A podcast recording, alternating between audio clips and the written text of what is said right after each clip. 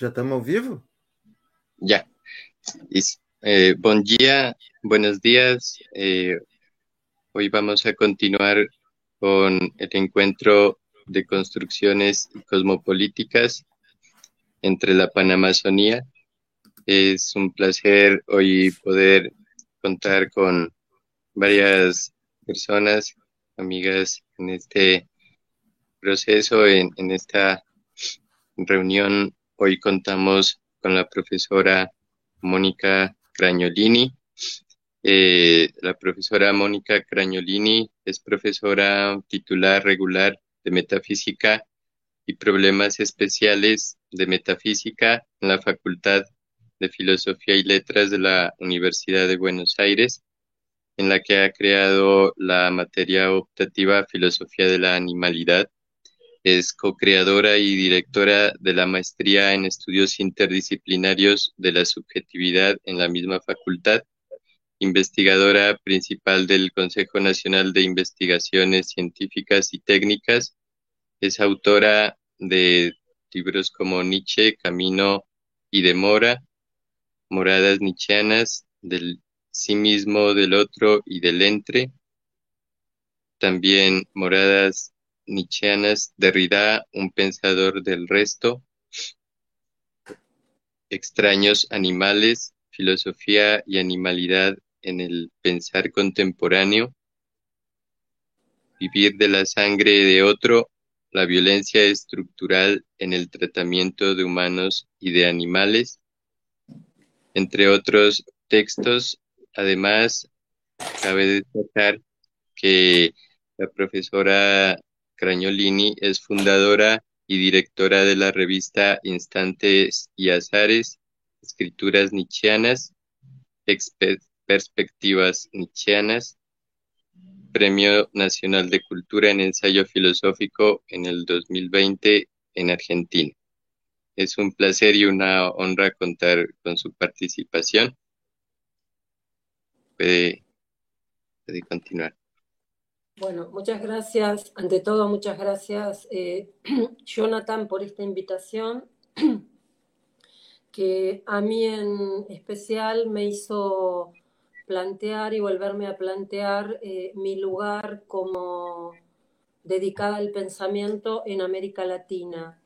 Y entonces, en este sentido, eh, mi presentación, a mi presentación le puse como título Los nuevos circuitos del capital en los bordes de la Amazonia y esa expresión, los nuevos circuitos del capital, remite a la forma en que a lo largo de estos dos últimos años en los que eh, hemos estado todos a nivel mundial en el ámbito de la pandemia, se ha repensado una serie de cuestiones que atañen a lo socioeconómico y político, básicamente desde ciertos análisis que ha hecho un virólogo eh, interesado precisamente en la inserción de la virología en el ámbito socioeconómico político como Rob Wallace. ¿no? Entonces, la expresión nuevos circuitos del capital tiene que ver precisamente con eh, su pensamiento.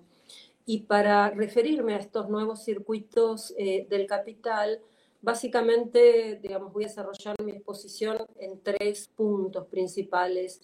Uno tiene que ver con una breve referencia a un concepto daridiano que aparece en el seminario la pena de muerte, en el tomo 2, en la sesión 9, que es el concepto de hemato-homocentrismo. Yo nunca había leído en la obra de Derrida este concepto, me pareció muy interesante para articular eh, muchas de las cuestiones que tienen que ver con la violencia estructural en el tratamiento de humanos y de animales, ¿no?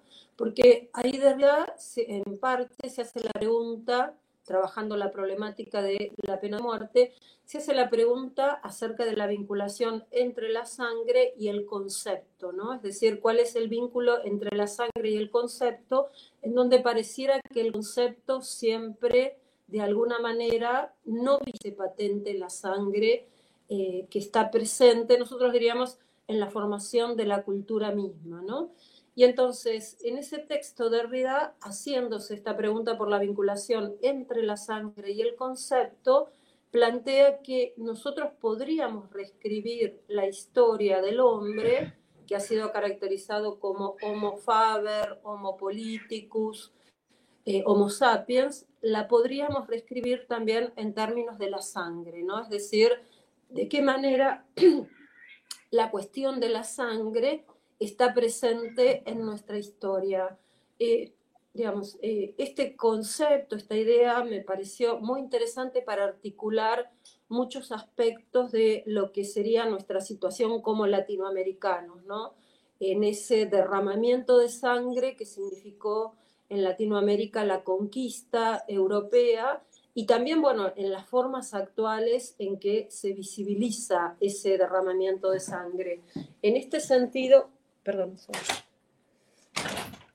en este sentido, eh, me parece muy importante tener en cuenta lo que señala Derrida con respecto al lavado de la sangre, ¿no? Eh, dice Derrida lo siguiente.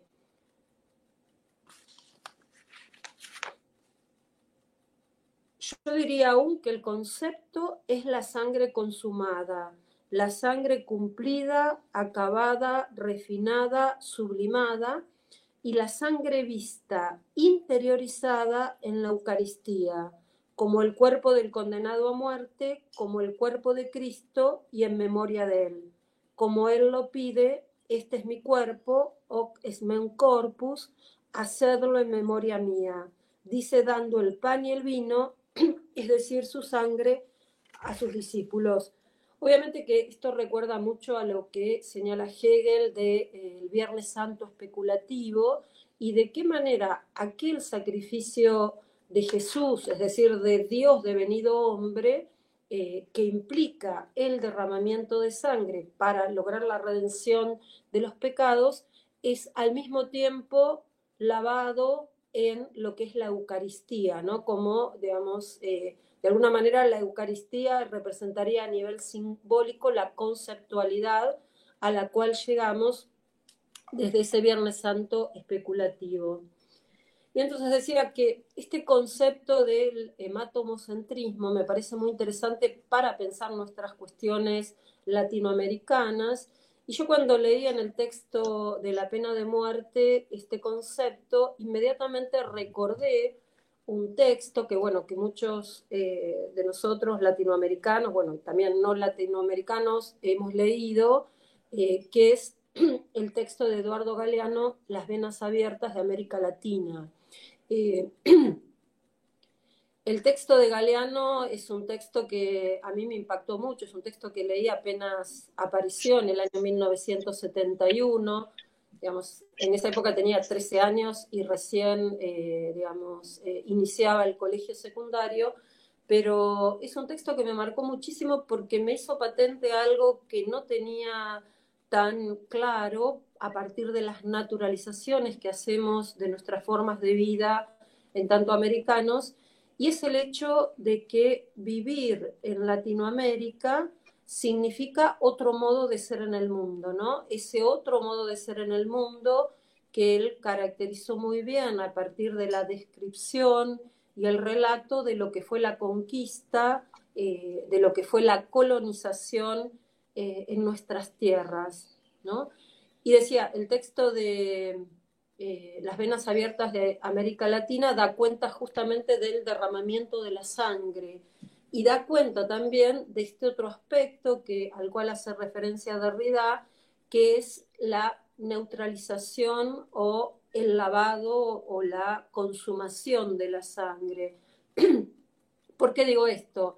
Eh, Galeano relata en su texto de qué manera se diezmaron y digamos, se aniquilaron en una suerte de genocidio, bueno, que todos conocemos, eh, las poblaciones eh, de los pueblos originarios aquí en América y señala de qué manera, bueno, cuando él escribe esto en los años 70, las investigaciones indicaban que de 70 millones de habitantes que había en estas tierras, a partir de las conquistas y de la colonización, eh, quedaron cerca de 3 millones en pocos años.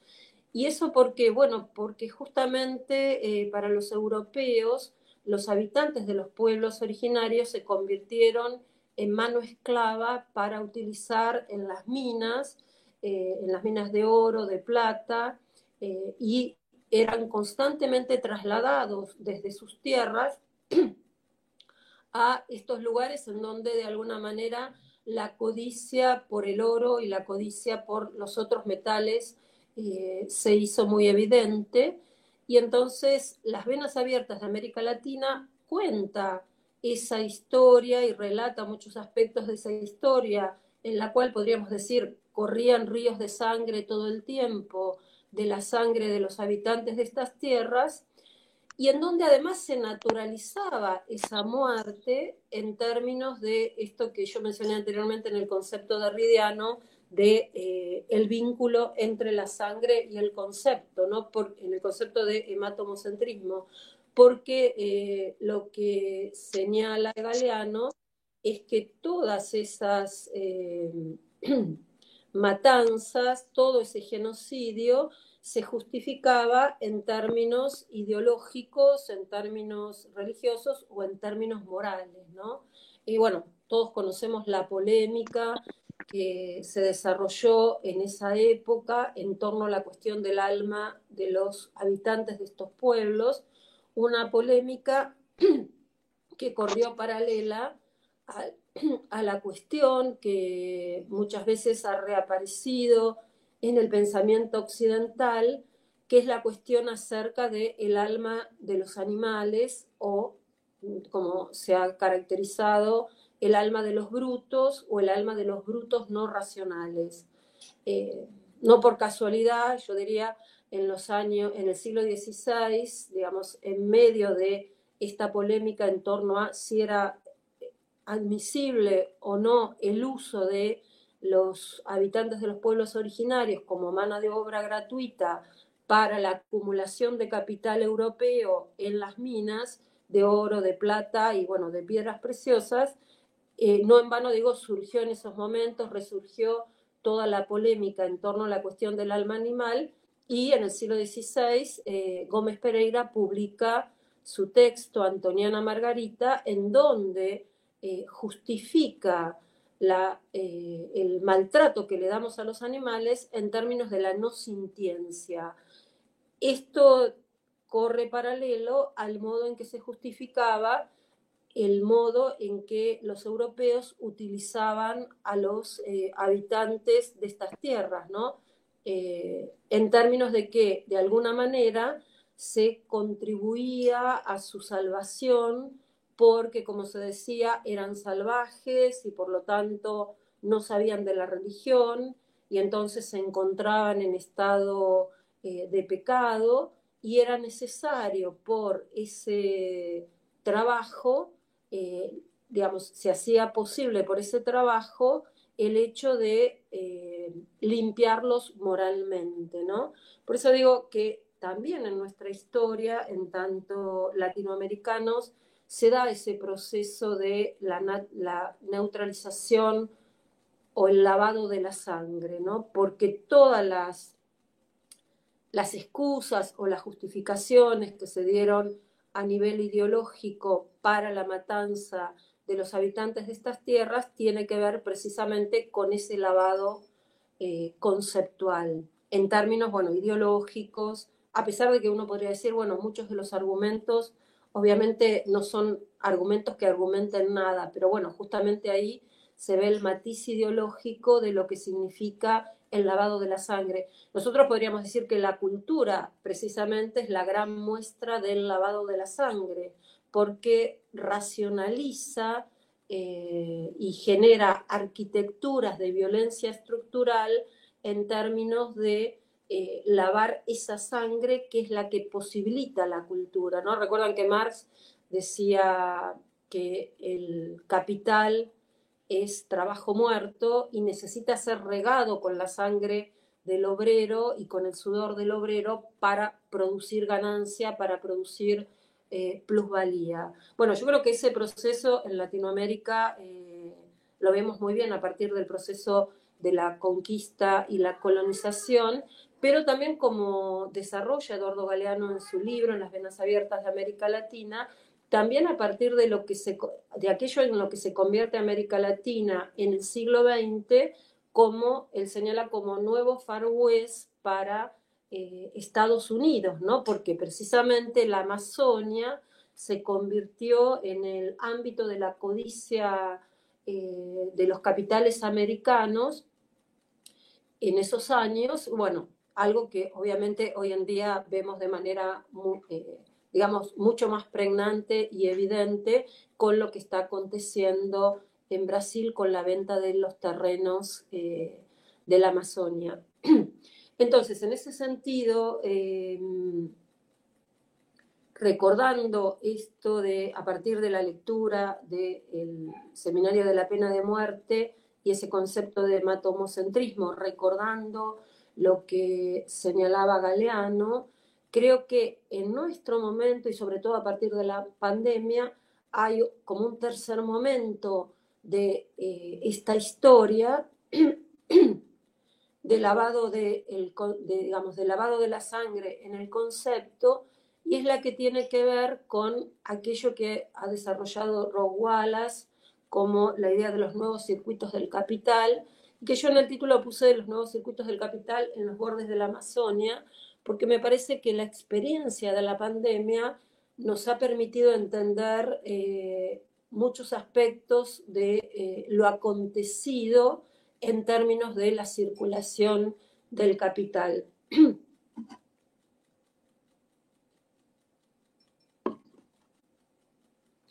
Cuando se inició la pandemia del SARS-CoV-2, eh, en los medios de comunicación eh, se hizo referencia primero a tesis conspirativas, es decir, esta idea de que el virus fue creado en un laboratorio, eh, y luego empezaron a aparecer otras ideas explicativas de lo que aconteció con el virus, muchas de ellas basadas en la idea de que, digamos, costumbres primitivas como los enterramientos en ciertas partes de China y eh, el hecho del consumo de animales salvajes eran los culpables de la pandemia. En esos momentos, eh, Rob Wallace, que había publicado en el año 2016 su libro eh, que hace alusión al modo en que los grandes agronegocios crean grandes eh, gripes, eh, Rob Wallace fue nuevamente entrevistado, consultado y dio muchas conferencias con respecto a esta problemática.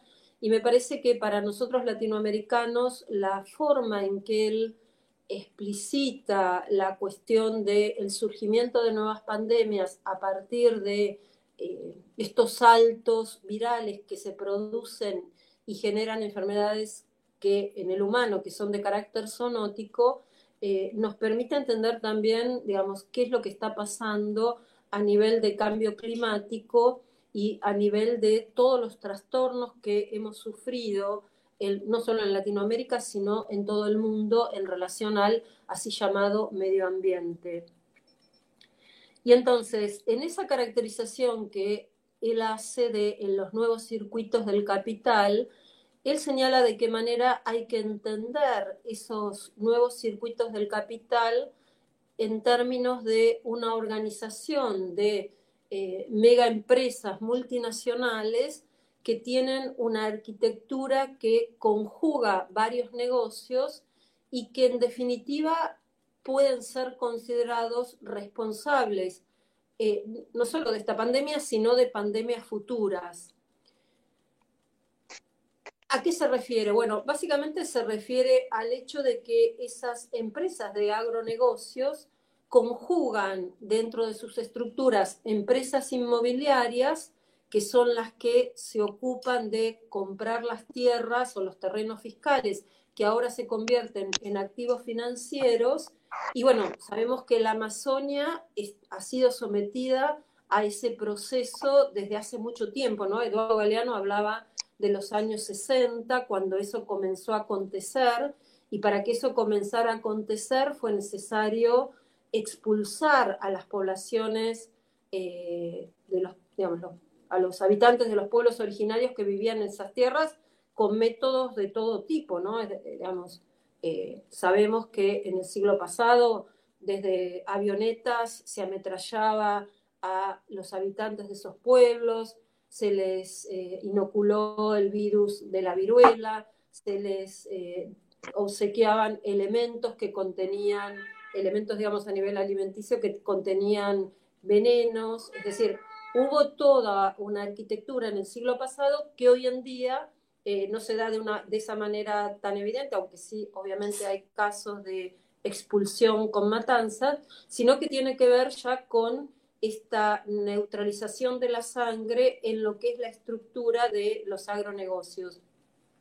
Y entonces decía, eh, esas tierras que se compran eh, para generar, digamos, eh, ámbitos de monocultivos, implican la deforestación y la Amazonia, como sabemos, siempre fue considerada el bosque tropical más grande del mundo. Bueno, esto rápidamente eh, va a ir desapareciendo.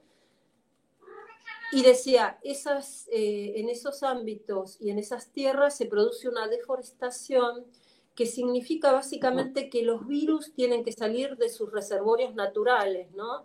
Los bosques han sido siempre los reservorios naturales de los virus y como sabemos las aves son las transportadoras de los virus de la influenza, así como los mamíferos son los transportadores de los, virus, de los coronavirus.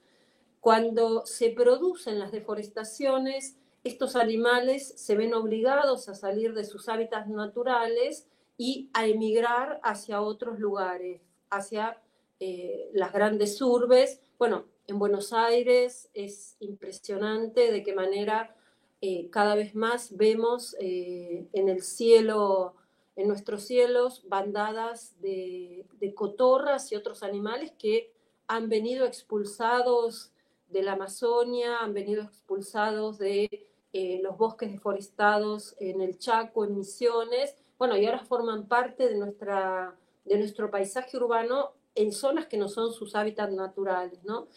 Esos animales que son obligados a salir de sus hábitats naturales eh, con esos reservorios de virus, son los que provocan esos saltos zoonóticos en la transmisión del virus, sobre todo a los animales de producción intensiva, y luego eso provoca la transmisión de la enfermedad a los humanos. Y en ese sentido decía, acá hay como una suerte de círculo infernal que tiene que ver con la compra de estos terrenos, la deforestación con la expulsión de eh, los habitantes originarios, animales y humanos también, ¿no? Porque obviamente los humanos son expulsados de esos hábitats y enviados a buscar eh, medios de vida en otros hábitats. El hecho de que esas tierras se usan básicamente para monocultivos, básicamente de soja y de trigo, que sirven en gran parte para la alimentación animal y para la alimentación animal de los animales de producción intensiva que forman parte también de esta cadena de las mega empresas de agronegocios y que, digamos, al cultivar esa, en esas tierras eh, de esta manera, erosionan los suelos, eh, generan, a partir de los abonos que utilizan, generan contaminación de los humedales, porque los nitratos, el fósforo que se utiliza van a parar a los humedales y por eso se dice mucho en este terreno que el cerdo mata al pez, porque justamente la producción intensiva de animales que necesita de esos monocultivos es la que termina eh, originando problemas en otros ecosistemas. Y entonces, como decía, se produce la erosión de los suelos, se eh, contaminan los humedales y eh, la expulsión de los animales y el hecho de que tengan que trasladarse a otros ámbitos implica un contacto con los animales de producción intensiva que ya están inmunodeprimidos por las condiciones de hacinamiento y maltrato en los que son eh, digamos, en los que son producidos, eh, alimentados, engordados y luego matados. y eso genera toda esta cadena de este círculo infernal que, como decía, es lo que eh, Rob Wallace eh, ya había anunciado hace muchos años, ¿no? Esta idea de que si seguimos con este modelo de agronegocios en donde se vinculan todos estos elementos, deforestación, expulsión de eh, habitantes originarios, traslado a las grandes urbes, eh, erosión de los suelos, etcétera, esto es como una cadena infernal de la cual eh, no saldremos nunca y en donde se van a seguir produciendo futuras pandemias, ¿no? Y, digamos, de características como estas que hemos padecido en los últimos dos años y como las que seguiremos padeciendo.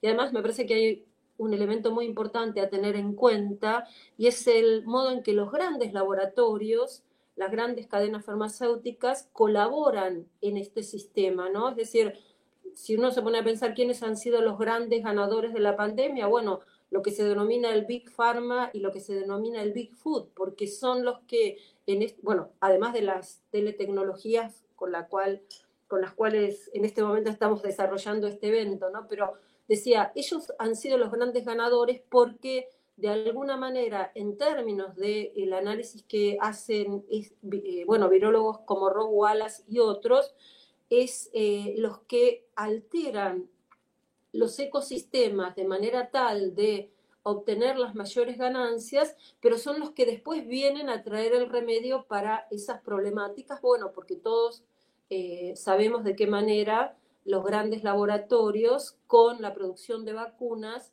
eh, han tenido su intervención en esto que nos ha acontecido, ¿no? Y entonces ahí se, se va generando esto que yo mencioné como una suerte de eh, círculo infernal. Y entonces, em, yo creo que hay que tener muy presente esta cuestión de la sangre, que es forjadora de historias y de geopolíticas, y atender a los modos en que esto se da en nuestras tierras, ¿no?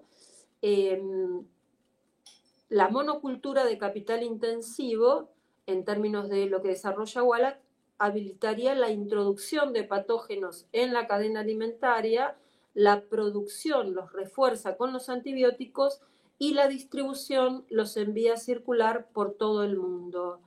Si estas nuevas enfermedades se generan a partir de las redes ecosistémicas del capital, ninguna medida sanitaria o vacuna representaría una solución al problema, ¿no? Y por eso lo que señala Wallace es estudiemos la circulación del capital global, ¿no? Es decir, los grandes circuitos del capital en el ámbito de los agronegocios se encuentran en Nueva York, Londres y Hong Kong, pero esos circuitos acumulatorios de capital encuentran su lugar, digamos, de realización de su producción en nuestras tierras, ¿no? Es decir, en América Latina. Y en este sentido, eh, yo creo que nosotros que nos dedicamos al pensamiento, tenemos la obligación de pensar, y esto ya lo digo en tanto latinoamericanos, eh, otras formas de estar en el mundo, eh, y esas otras formas de estar en el mundo también tienen que ver con esto que yo mencionaba anteriormente de la sangre vertida de los habitantes de los pueblos originarios. Eh, cuando los europeos eh, vinieron a instalarse en estas tierras y a colonizarlas, destruyeron lo que era la sabiduría de los pueblos originarios, destruyeron una cultura que no entendían porque eran otros los modelos culturales para pensar la cuestión arquitectónica, para pensar la cuestión, bueno, para pensar la cuestión de la agricultura, ¿no? Porque claramente todo aquel trabajo de agricultura que hicieron los incas, que implicaba otra relación con la tierra, fue rápidamente arrasado y, bueno, olvidado a partir de la instalación en nuestras tierras del modelo de colonización europeo que implica otro vínculo con la tierra.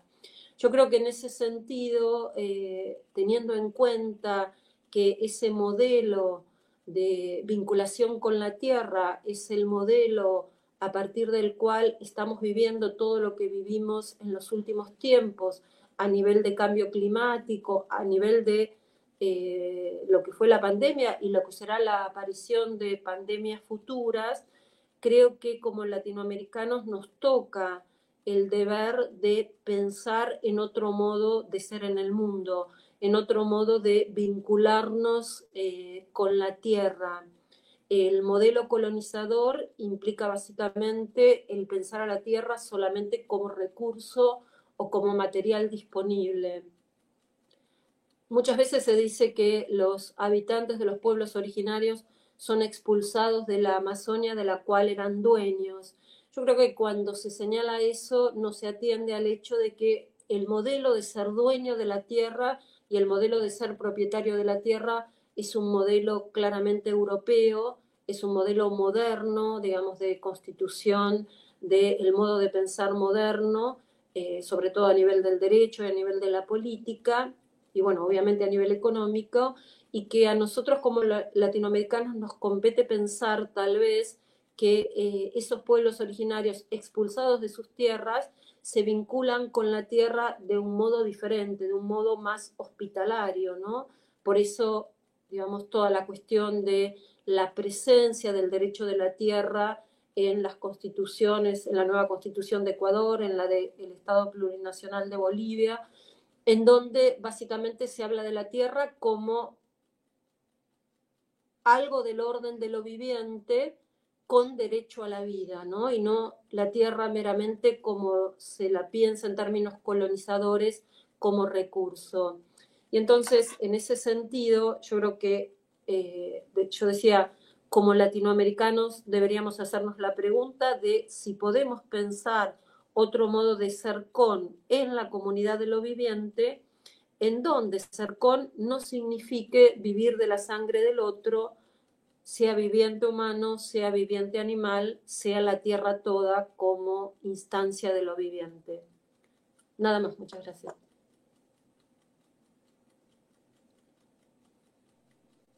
Muchas gracias, profesora Mónica, por esta conferencia tan interesante. Al final de las demás conferencias vamos a hacer una ronda de preguntas, comentarios para abrir a la conversación.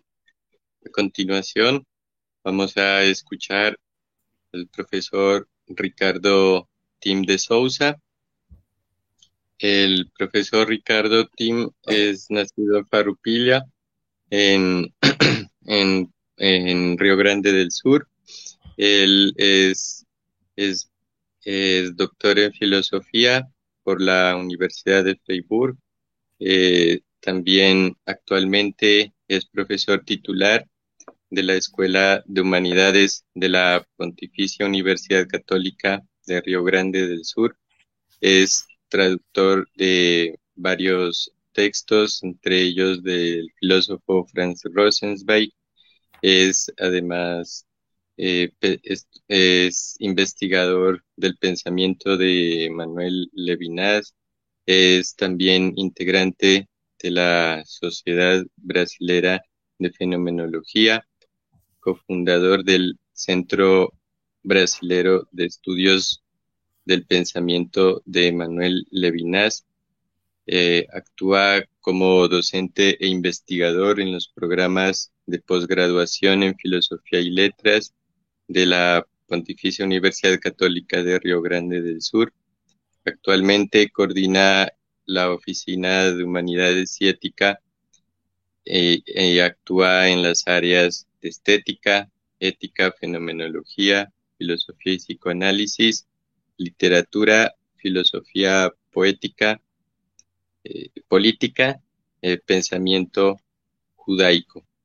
Entre sus obras vale destacar los textos Razoes Plurais, también el texto Crítica da Razao Idolátrica.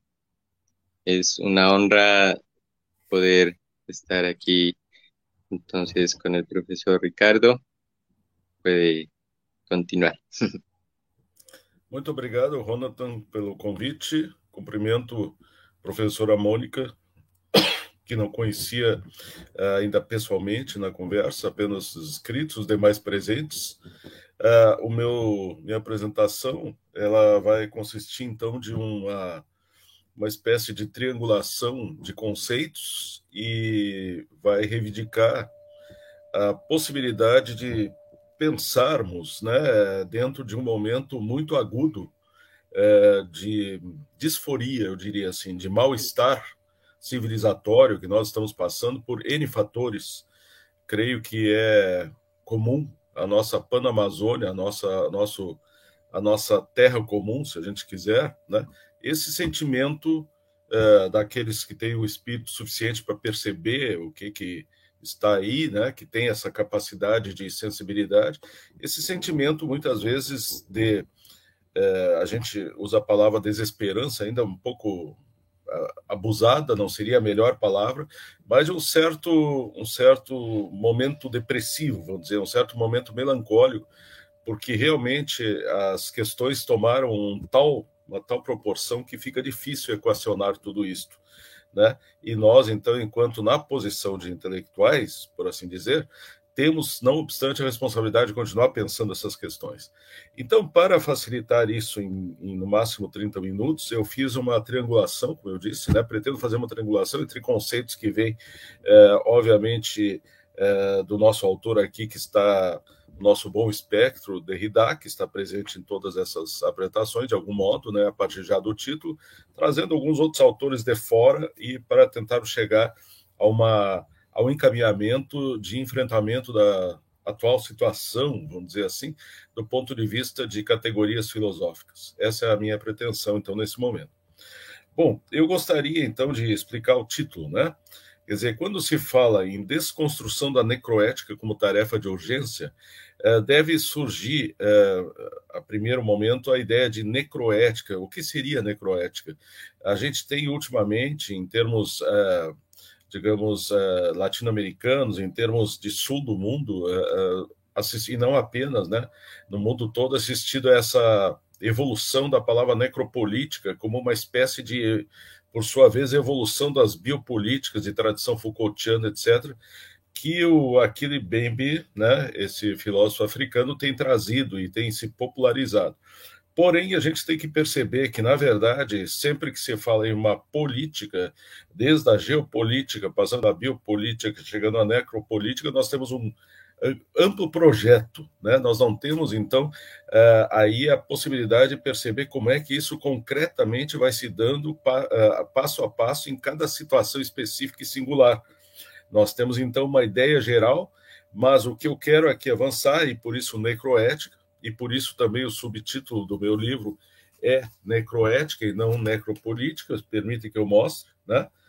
é a questão das singularidades desses momentos, dessas incidências destruidoras, dessas incidências extirpadoras de vida, né, que vão aparecendo de formas infinitamente variadas e que nesses últimos tempos têm a, assumido uma proporção enorme em muitos sentidos, né, o sentido da pandemia, como a professora já fez referência, mas também todos uh, as questões ambientais e as questões humanas que nós temos aí desde refugiados, quer dizer, nós estamos num momento bem crítico, né, uh, desse século, início do século uh, né, é, esse início do século XXI não é promissor nesse aspecto, uma quantidade de promessas vieram abaixo, então nós estamos assim meio que perdidos nessa estrutura toda e como intelectuais nós vemos, não obstante, obrigados a dar algum tipo de resposta e encaminhar algum, algum, alguma linha é, de possibilidade de salvação, vamos dizer, aquilo para aquilo que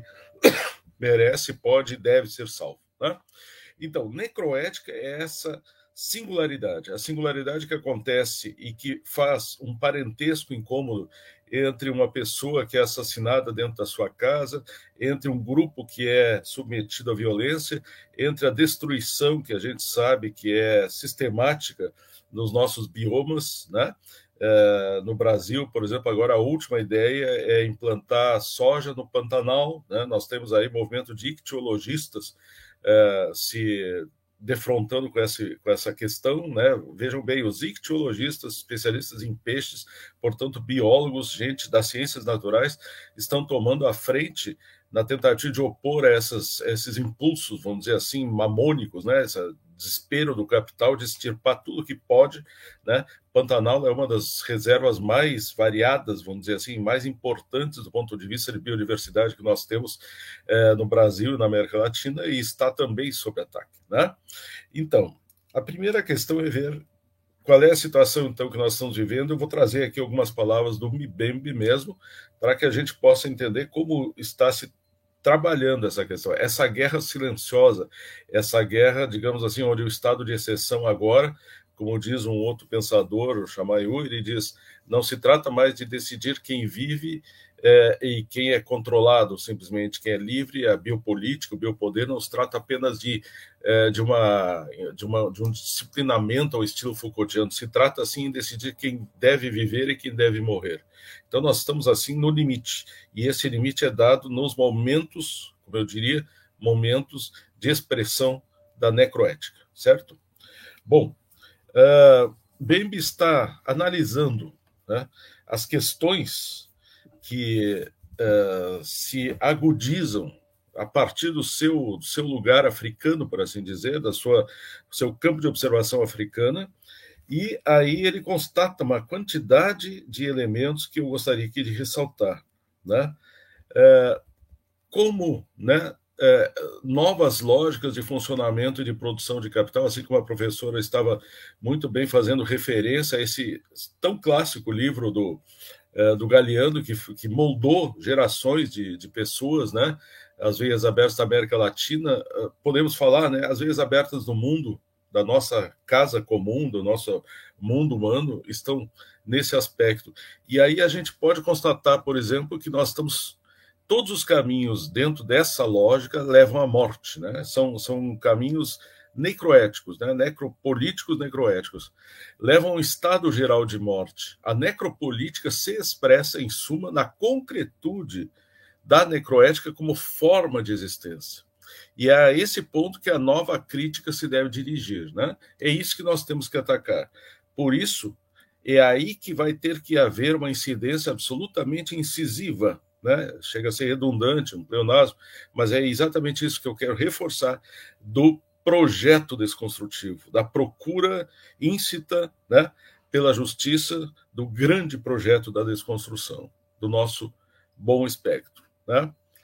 Neste conceito né, de necroética se subsume no presente a longa corrente de indignação biopolítica que se segue das análises de manipulação e reificação da vida e do vital.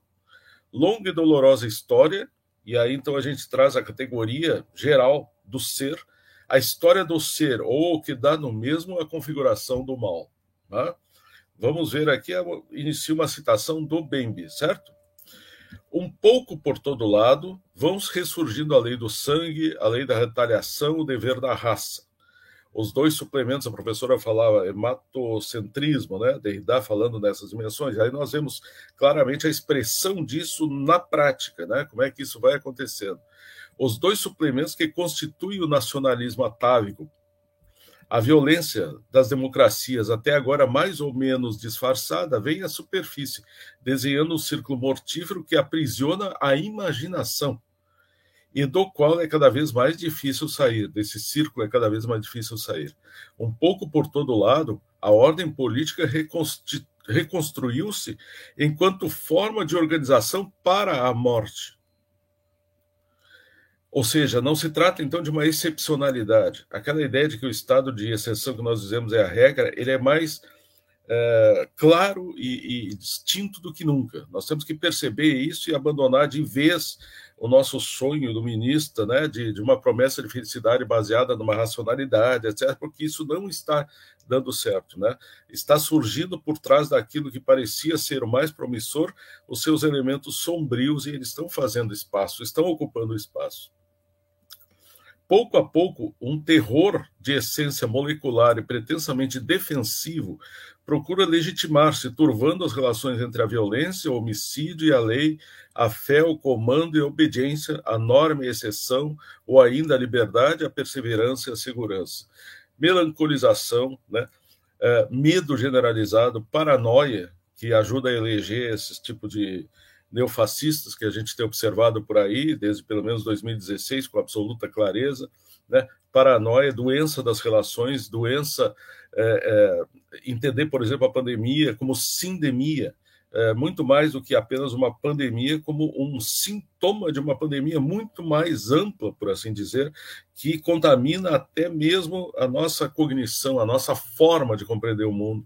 Essa é a questão que está em jogo. Volto à citação. Já não se trata de excluir o homicídio por direito e justiça da consideração da vida em comunidade. Sempre que possível, arrisca-se o cenário supremo nem o terrorista, nem o aterrorizador, nem o homem aterrorizado, os novos substitutos do cidadão, renunciam a matar. Pelo contrário, uma vez que só acreditam na morte dada ou recebida, dentro desta nova configuração, tomam, tomam a morte pela derradeira garantia de uma história inscrita a ferro e fogo. E aí ele diz: a história do ser, a história né, de que antes do cógito veio o conquiro, a história de que o logos ele é invasivo, ele é uma forma de desenvolvimento que se permite uma quantidade enorme de elementos de avanço, também permite uma regressão a essa estrutura, por assim dizer, de barbárie, de um modo completamente natural. Né? Então aí é praticamente a recepção daquela teoria levinasiana de que o ser é mal, o excesso de ser, é isso que nós temos. E o resto ainda não. Né? Então, uh, concluindo com essa citação do Bembe, nós temos uma espécie de constatação né, que nos deixa, uh, digamos assim, é, é, que deve nos deixar de prontidão frente àquilo que é o nosso dia a dia. Ou seja, nós temos que é, perceber que aquele susto diário, quando se tem notícias de guerras geopolíticas na Ucrânia, de guerras aqui, de, da continuidade da guerra da Síria, da continuidade das guerras, das guerras surdas, daquele fato bizarro, interessante de que enquanto quanto mais gente entra na miserabilidade, mais bilionários surgem, né? Quer dizer, nós estamos então é, numa situação onde isso é a regra. Seria muito espantoso se dadas as condições que estão dadas, não fosse por aí que as coisas andassem. Então, lamentavelmente, a gente muitas vezes se auto-engana nesse processo, achando que, de algum modo, tem alguns elementos que estão descompassados e que têm que ser ajustados, como se fosse possível fazer um levantamento, né, digamos, daquilo que está precisando de um pequeno reparo para que tudo inicie né, uh, um processo de autorregulação e outras ficções semelhantes. Nós temos, então, uma aproximação muito forte né, entre essa explosão uh, tanática, essa explosão, digamos assim, desse instinto de morte e a situação concreta que nós estamos vivendo na ponta. Quer dizer, quando um jornalista é morto na, na, Amazônia, quando outra pessoa é perseguida. Na verdade, tudo isso faz parte de uma mesma lógica que se expressa de formas muito diferentes. Então, a nossa função, na minha compreensão, enquanto intelectuais, é unir esses pontos, perceber o que, que realmente está configurado a partir daí. Neste momento, então, fica mais claro do que nunca a necessidade do retorno à questão da desconstrução. Né? Se a desconstrução é aquilo que o Levinas vai, que o Derrida vai dizer em termos, é, digamos assim, de, de loucura pela justiça, de Madness for Justice, né, daquilo que é o núcleo indesconstruível, do processo desconstrutivo. Então é a isso que nós temos que retornar de forma, é, digamos assim, obsessiva, de forma completamente fixada, porque essa é a possibilidade de sair desse maquinário infernal. Eu sigo ainda com Bembe mais um pouquinho, para trazer uma outra dimensão que aparece a nós, a dimensão da sensibilidade, a dimensão estética da morte. A forma como então ele vai traduzindo essas questões a partir de panoramas, de panoramas que a gente pode perceber, né, como estéticas da morte. Quer dizer, a morte não se dá mais apenas como no imaginário tradicional, a partir de cadáveres, né? Partir de animais, depois de uma queimada, mortos, a partir de pessoas que foram aniquiladas né? numa guerra do Vietnã ou numa guerra na África, né, daquele grupo pequeno que foi ali naquela vila, ou no interior da Colômbia, ou em algum outro lugar, né, ou no Brasil, onde a gente quiser. A, a, a questão agora se dá a partir de uma estética ampla. E essa estética, eu vou, o próprio Baby também vai chamar de ossificação da realidade, né, naquela palestra necropolítica. Vamos ver como é que ele coloca, então. Baby descreve uma particular configuração da estética da morte. Trata-se da ossificação da paisagem no massacre. Osso, né? quer dizer, aquela dimensão mineral restante, ossificação da paisagem do massacre. A morte leva à indistinção, a uma generalidade homogênea, ainda uma vez testemunho da quantidade de restos que substituiu a qualidade dos ex-viventes. O que, que ele está trabalhando? E eu vou logo citar e fazer referência ao caso específico.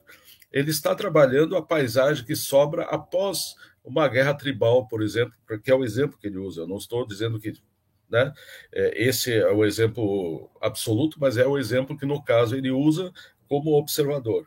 Após uma guerra tribal, onde o campo está minado de cadáveres, né, é, o que sobra né, no, na, no, naquele local, naquele sol calcicante africano, com pouco de tempo, é uma transformação na, da, da, singularidade de cada um daqueles mortos numa, incon, na, numa confundibilidade dos esqueletos agora expostos à luz do sol, esbranquiçados, brilhando à luz do sol, aquele, lo, aquele sol agressivo, né, ali na África. Então, uma espécie de brilho, de ofuscação, uma ossificação da paisagem.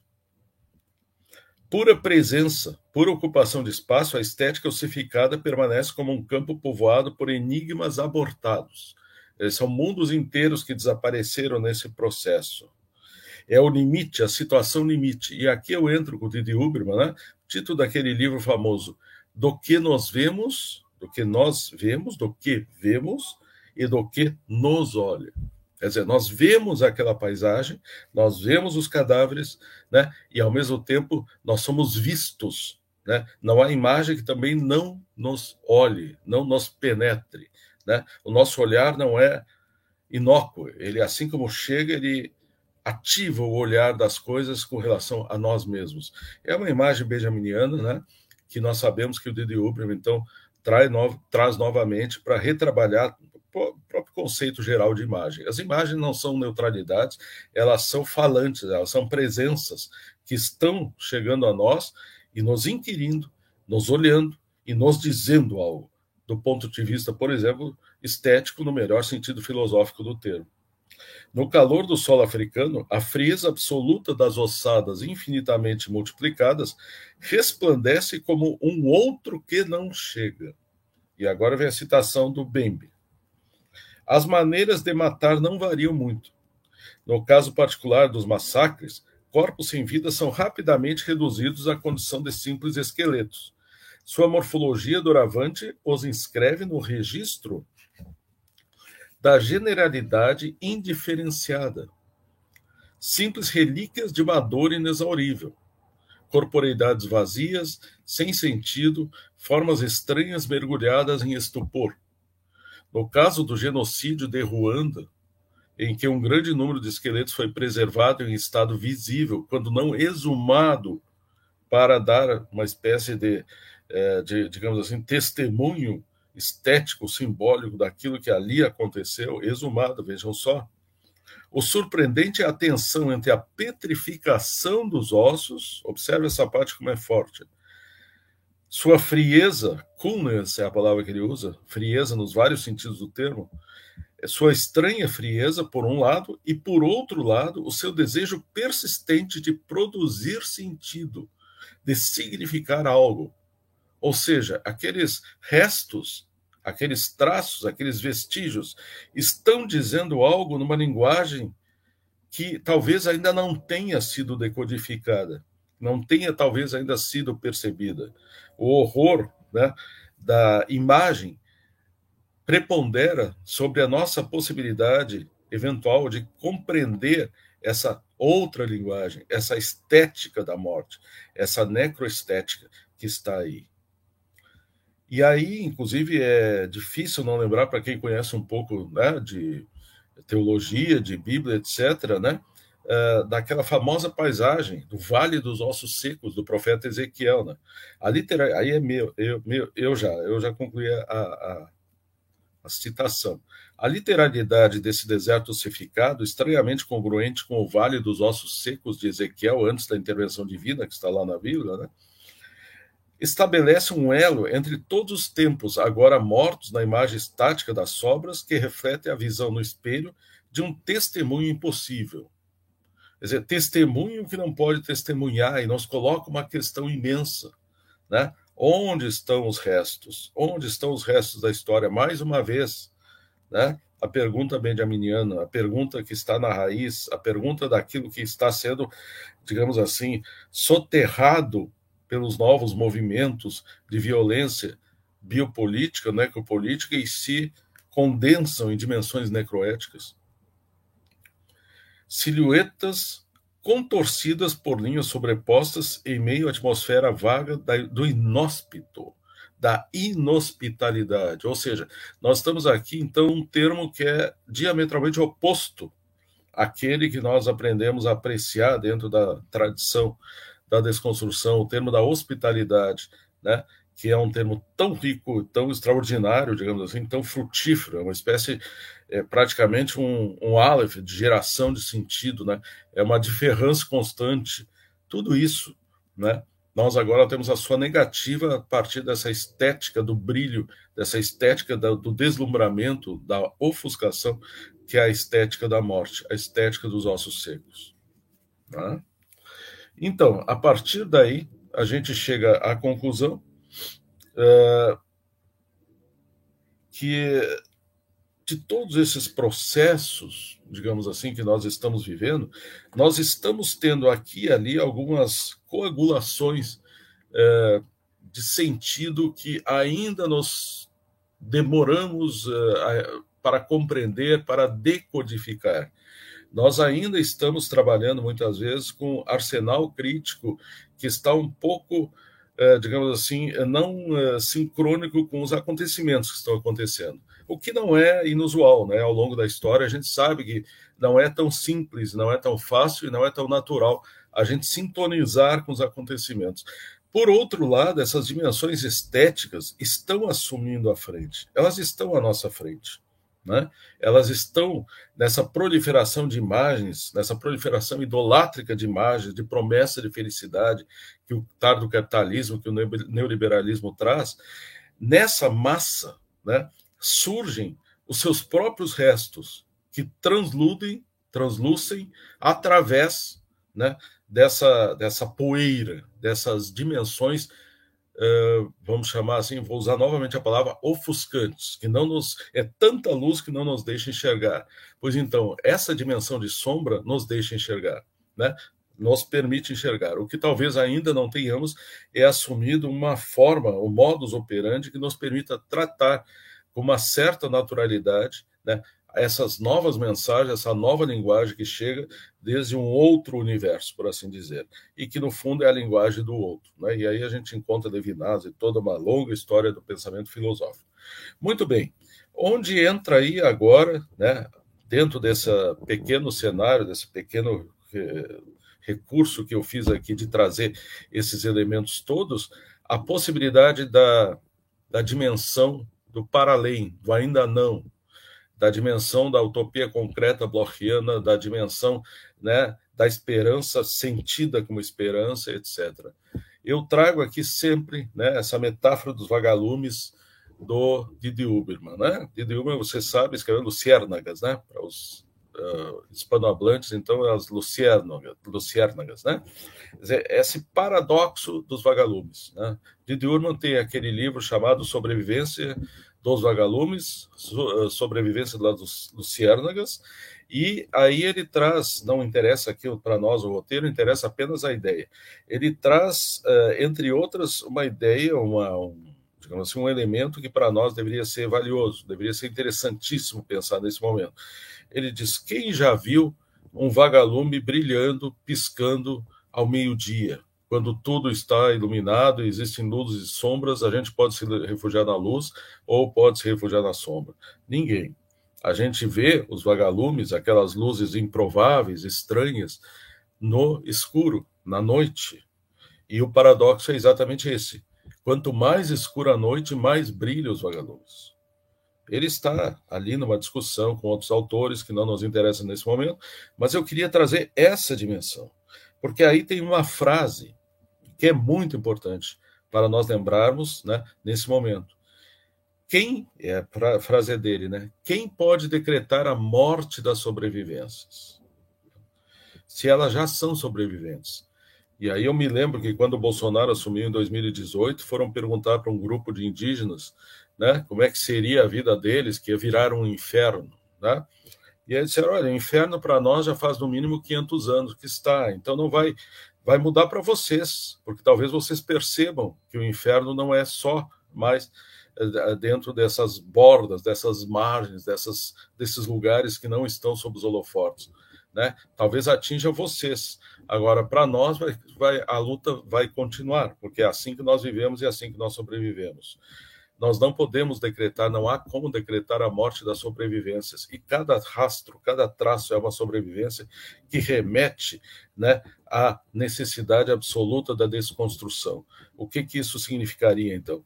que um elemento como este, que um momento como este que nós estamos fazendo aqui, consiste nisso, consiste em, em transformar as inúmeras ilhas críticas que nós temos, cada um de nós que aqui participa é uma ilha crítica, em arquipélagos críticos, em arquipélagos críticos povoados por vagalumes. Né? E povoados por vagalumes em oposição àquele brilho excessivo dos ossos secos. Os ossos secos estão aí? Sim. Não adianta fingir que não estão. O que nós temos é que ver nessa noite esclarecida, nessa noite luminosa, os vagalumes que estão por trás e ainda tem infinitas coisas a nos dizerem. Então, eu fiz aqui uma espécie de interregno, né, para trabalhar um pouco essas dimensões conceituais a partir de três autores, que na verdade poderiam ser muitos outros, e que no meu trabalho eu desenvolvi aí com muitas, muitas referências, para pensarmos, né, é, para além, digamos assim, da contingência do horror, para pensarmos em termos de arquipélagos, em termos de Ubuntu africano, quer dizer, onde a gente é porque os outros são, e não porque os outros não são, como é essa obsessiva dimensão do Logos ocidental, como a professora Mônica bem trouxe para nós. Eu sou porque nós somos, eu sou porque vocês são. Muito obrigado por vocês serem, cuidem-se, e esse era o meu recado, Ronaldo. Muito obrigado. Muito obrigado, professor Ricardo. Pela sua fala. Eh, al final vamos a hacer las preguntas, los comentarios. Eh, ahora vamos a escuchar al profesor Juan Duchesne Winter. Eh, es profesor en la Universidad de Pittsburgh, en el Departamento de Lenguajes y Literaturas Hispánicas. Eh, es doctor por la Universidad del Estado de Nueva York. Es actualmente dirige la revista Iberoamericana y la sección de publicaciones del Instituto Internacional de Literatura Iberoamericana. Es autor de diversos libros, entre los cuales se mencionan narraciones del testimonio en América Latina, Política de la Caricia, Ciudadano Insano, Fugas Incomunistas, Comunismo Literario y Teorías Deseantes, Inscripciones Literarias, La Guerrilla Narrada, Acción, Acontecimiento, Sujeto. Es también compilador y editor de hermosos invisibles que nos protegen, Antología Guayú, autor del texto Invitación al baile del muñeco, Máscara, Pensamiento y Territorio en el Amazonas. es una honra eh, y agradezco poder contar con, su presencia, su participación en la distancia. Eh, puede continuar, profe Juan. Bueno, buenos saludos. Eh, agradezco a Jonathan la gentil invitación a participar y agradezco también las palabras urgentes de los profesores Mónica y el profesor Ricardo eh, y todos los presentes. Em, bien, eh, vamos a hablar un poco aquí de eh, la idea de pensar con las plantas y lo hemos titulado Pensar con las plantas hacia un pluriantropocentrismo. Bien, ah, para empezar, quiero distinguir la teoría de plantas de la ciencia de plantas, pese a que en cierta manera son inseparables. La ciencia de plantas es la rama de estudio que estamos acostumbrados a ubicar dentro de la biología experimental. La teoría de plantas, de cuño reciente en la teoría cultural, desarrolla una reflexión sobre la vida vegetal desde las humanidades que no deja de legitimarse a partir de su rigurosa adhesión a la ciencia de plantas y al pensamiento científico convencional. Eh, adhesión que vamos a cuestionar un poco aquí. Entre los argumentos más notables de la teoría vegetal destacan tres reclamos fundamentales. Primero, las plantas, ¿no? Se diría, estos son los, los argumentos que queremos un poco desmontar. Las plantas son la base generadora de toda la vida en el planeta, pues además de constituir sobre el 80% de la biomasa terrestre, como ustedes saben, sustentan directa o indirectamente a casi todas las formas de vida, no casi todas, no todas. Las plantas, segundo argumento que queremos eh, un poco relativizar más bien aquí y cuestionar, las plantas han sido despreciadas, marginadas e ignoradas, cual reino de vida inferior, de lo que se habló en la mesa de ayer, subalterno, en cierto modo, que produce todo cambio, todo, perdón, a cambio de casi nada, ¿no? Produce todo a cambio de casi nada, siendo el más explotado. Y tercer eh, argumento que solemos encontrar es que las plantas deben ser reivindicadas como paradigma primario de la existencia, pues no tienen nada que envidiarle a ninguna otra forma de vida, incluyendo el Homo sapiens. Sobre todo en lo que la sensibilidad, la inteligencia y la supuesta benevolencia y no violencia de su estilo de vida se refiere. Así, para complacer a los eh, deconstruccionistas, las plantas serían algo así como el sujeto que no es sujeto, el soberano que no es soberano, etc. Una especie de héroe zen sin ser zen ni héroe.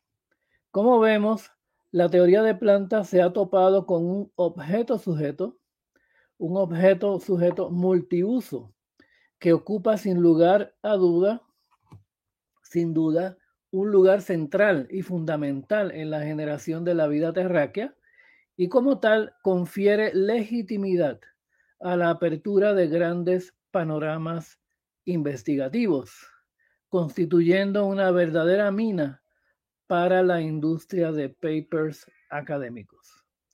En cierta manera, las plantas se prefiguran como el nuevo paradigma, la hipóstasis del nuevo subalterno del antropoceno que por definición debe ser negantrópico poshumano, inhumano y esencialmente ecológico, y que en fin nos salvará a todos.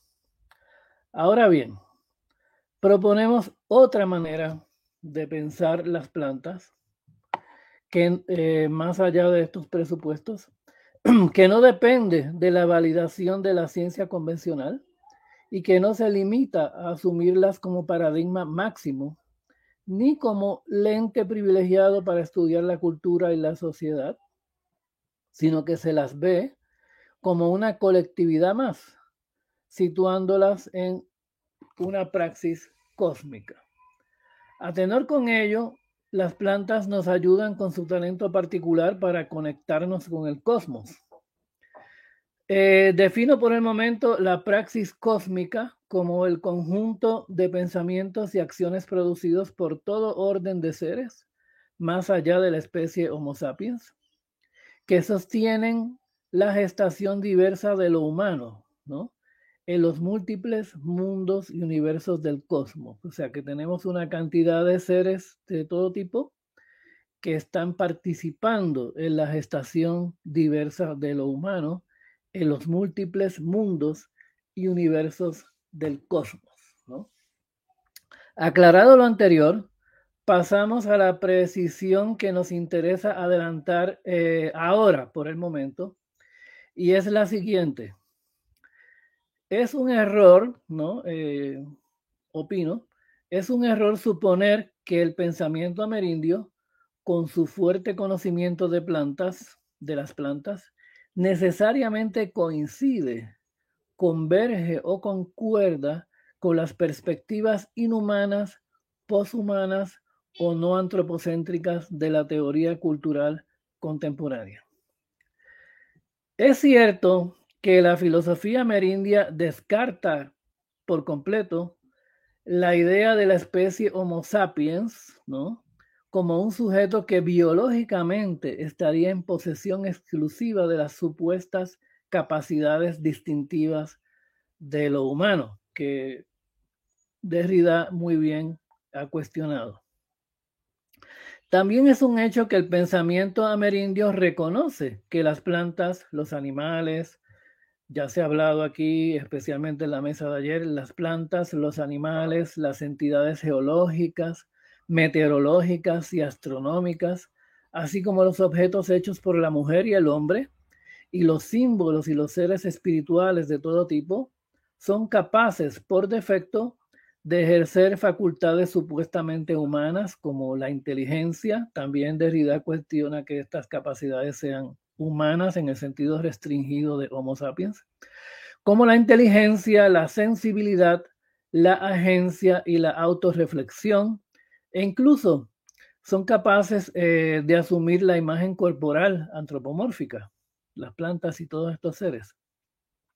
Cualquier examen somero de la praxis de las comunidades amerindias y sus mitos demostrará que atribuyen a casi cualquier tipo de entidad la capacidad de hacer y ser humanos. ¿no? Eh, pero tal manera de pensar y actuar no monta a la tradición amerindia en el acelerado tren poshumano o inhumano, ¿no? que hoy día se discute tanto. Por el contrario, vincula esa tradición a la perenne metafísica antropocéntrica común a tantas sociedades del planeta. Eduardo Viveiros de Castro, eh, le, como ustedes saben, le llama mitofísica, mitofísica a la metafísica amerindia en la medida en que se basa directamente en mitos, es decir, en narraciones. Él, por supuesto, presume que toda la filosofía eh, occidental es también en muchas maneras una mitofísica, a pesar de que su basamento narrativo es quizás menos obvio o directo. Las literaturas indígenas contemporáneas, orales y escritas de la América Central y del Sur continúan produciendo una mitofísica en el sentido filosófico y también continúan expresando un humanismo alternativo, eh, bastante alternativo y diferente del humanismo de la tradición eh, que conocemos, basado en una relación de mutua inclusión, ¿no? una mutua inclusión entre cosmocentrismo y antropocentrismo, o sea, que no se excluyen sino que uno incluye al otro de manera recíproca o mutua, de una manera paralógica, ¿no? Que muchas tendencias actuales de la filosofía occidental afirman haber, entre comillas, superado. El hecho de que la metafísica amerindia presume que casi cualquier entidad es potencialmente humana y que descarta, como ya hemos eh, repasado, que la praxis humana sea el monopolio exclusivo de la especie Homo sapiens o cualquier otra criatura en particular, es lo que sostiene su humanismo expansivo, antiespecista, un humanismo que postula una praxis cósmica de la cual acaso emergen seres supuestos a ser humanos, en el sentido lacaniano de esa frase, supuestos a ser. ¿no?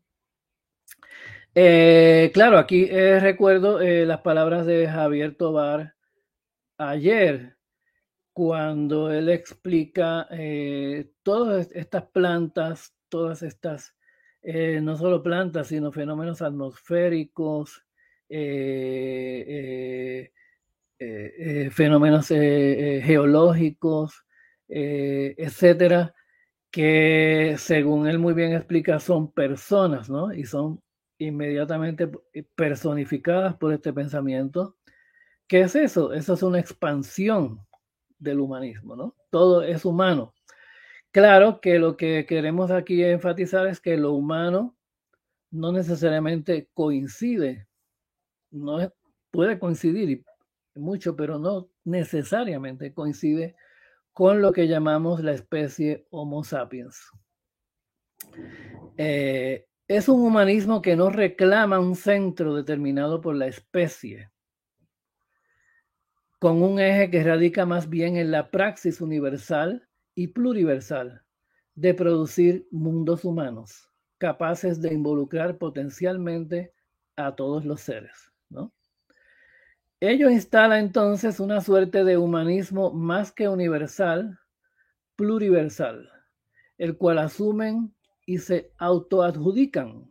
Esto lo, explica muy bien eh, eh, Viveiros de Castro y otras personas que mm, participan en, sus, en sus eh, reflexiones. Ellos están entonces una suerte de humanismo más que universal, pluriversal, el cual asumen y se autoadjudican. Es importante eso de que se lo autoadjudican. No, no sobre el Homo sapiens, sino también las sociedades de seres que desde nuestro punto de vista no son humanos, ¿no? Y está bien, no, no es nada mal que desde nuestro punto de vista veamos que no son humanos. Eh, sean animales, plantas, microbios, piedras y astros. Lo que tenemos que reconocer es que desde el punto de vista de ellos, sí son humanos, ¿no? Y entonces colocarnos en ese punto de vista para conocer algo. Tal concepción es, por supuesto, antropocéntrica en cierta manera, ¿no? No hay por qué negarlo. O sea, ahora el, eh, eh, eh, es un poco desconcertante que ahora el malo de la película es el antropocentrismo, ¿no? Siempre encuentras a un malo de la película o a un bueno de la película y no es tan sencillo. Es antropocéntrica, no hay por qué negarlo, pero de una manera muy diferente al antropocentrismo dominante en nuestras sociedades modernas. Pues aquí, en este antropocentrismo, digamos, uh, antiespecista o no especista, pues aquí se presume la existencia de infinitos mundos donde muchos seres de distinta naturaleza y género se ven a sí mismos como los únicos humanos verdaderos, pero, pero, y esto es muy importante, se presume también que se debe reconocer y respetar el hecho de que otros seres se vean a sí mismos como los únicos humanos verdaderos. Obtenemos así un pluriantropocentrismo diplomático. Claro, esa palabra eh, tan larga, tan pronto la digo, la quisiera tachar. Pero por ahora eh, quizás nos ayude un poquito como una manera de, escalón para subir un poco y luego tumbar la escala. Acudo al adjetivo diplomático usado por varios antropólogos porque se trata de una configuración policéntrica que reconoce el conflicto de, perspectivas enfrentadas en competencia por obtener cierta exclusividad o prevalencia antrópica, a la vez que también admite la predisposición a establecer una relativa convivencia y convivialidad entre las perspectivas en conflictos. O sea que eh, eh, eh, como yo diría, el malo de la película no son los centrismos. Centrismos hay y habrá eh, siempre. Eh, eh, todo ser persiste, como dice Spinoza, ¿no? Persiste en seguir siendo. Y eso no se puede borrar, eso, eso está ahí. De hecho, los propios intelectuales indígenas hoy día aceptan que las sociedades indígenas saben eh, ser etnocéntricas y miran por encima del hombro cómo se podría evitar esto a otras etnias, considerándolas menos legítimas. Es algo, como ustedes saben, que el propio Levi Strauss estipuló en su momento, el, etnocentrismo generalizado en las culturas humanas. Pero lo que las hace diferentes a estas eh, comunidades amerindias y de otras eh, sociedades tradicionales, lo que las hace diferente, diferentes a estos, eh, lo que hace diferentes a estos etnocentrismos negociados de las ideologías de Estado moderna, o sea, esos, eh, etnocentrismos negociados se distinguen de las ideologías de Estado modernas en que no pretenden imponer su perspectiva a las demás, pues ven en la proliferación de distintas perspectivas una pluralidad beneficiosa para la vida misma. O sea, la idea es que todo el mundo va a ser eh, eh, centrista, etnocentrista, de alguna manera, en algún momento, incluso especiocentrista, pero reconociendo eso, hay que buscar una convivencia eh, de esa pluralidad pluriversal de centros. Por todas partes hay centros. Esta es la premisa del Popol Vuh, por ejemplo, el libro clásico de los Maya Quiché, el cual en sus primeras páginas declara que el propósito de todos los seres y criaturas existentes, incluidos los dioses, debe ser construir un mundo genérico humano, genéricamente humano. El Popol Vuh despliega una serie de intentos de crear gente que se actualice plenamente como humanos en el sentido singular de la palabra. En los dos primeros intentos, los dioses y sus ayudantes solo alcanzan a creer humanoides parecidos a marionetas que ni siquiera se dan cuenta de que todos esperan que sean humanas y por lo tanto no reconocen el significado del mundo y los dioses. Es decir, fallan en alabar al mundo y a los dioses en sus artes, su poesía. Fallan en representar, reflejar, y aquí es que entra esto de la autoadjudicación de, de un principio eh, antrópico humano. Fallan en representar reflejar y articular conscientemente la finalidad humana de todo lo que existe, ¿no? ¿Qué más antropocentrismo que el Popol Vuh en ese sentido? Cuando la gente de arcilla y la gente de madera no cumplen con lo que se espera de ellos, son atacados y destruidos no solo por los dioses, sino por los animales, plantas, las entidades meteorológicas, incluso artefactos hechos por la mujer y el hombre que se sienten traicionados y engañados, ¿no? Recuerden ese episodio en que hasta las ollas, los, las cazuelas, todo golpean a estos humanos que no saben ser humanos, que no se reconocen como humanos, ni contribuyen a crear un mundo humano. Hasta los perros, no sé si recordarán, eh, también se rebelan contra estos humanos que no saben ser humanos. Es evidente que en el Popol Vuh se espera que las personas humanas, en el sentido restringido e inevitable de nuestra propia perspectiva como Homo sapiens, o sea, como especie, expresen de manera singular la humanidad del mundo, ¿no? Expresan de una manera singular la humanidad del mundo, que den testimonio de su pluriversidad, por lo que como tales deben representar la finalidad antropomórfica del mundo que les toca crear reflejando e imaginando la interconexión, la mezcla y la integridad de la vida. Recordemos que en esta interconexión, cosmocentrismo y antropocentrismo se implican mutuamente. Es decir, cosmocentrismo y antropocentrismo no se excluyen, se implican mutuamente. Los dioses de los mayas y sus ayudantes finalmente logran crear gente que cumpla esas expectativas cuando recurren a la planta del maíz. El maíz, al conectar directamente la luz del sol el agua, la tierra, el cultivo, la alimentación, la crianza y las artes, es idealmente capaz de sustanciar la humanidad del mundo humano entero. Es en ese sentido que la creación de la gente del maíz es exitosa en el Popol Vuh. En resumen, la gente del maíz constituye una transubstanciación vegetal de la humanidad en la medida en que cumple el objetivo de contribuir a crear un mundo humano. Un mundo así sería, pues, vuelvo a usar este término eh, que hay que de alguna manera eh, sustituir en algún momento, el mundo, un mundo así es pluriantropocéntrico, en la medida en que la pluralidad de los seres, no solo los humanos, o sea, la especie Homo sapiens, participan en hacerlo humano. Por tanto, aquellos que están supuestos a ser humanos desde su perspectiva, reconocida cósmicamente, alcanzan a hacerlo solo en la medida en que participan en tal construcción plural del mundo, ¿no? Se es humano porque se participa en la construcción de un mundo humano.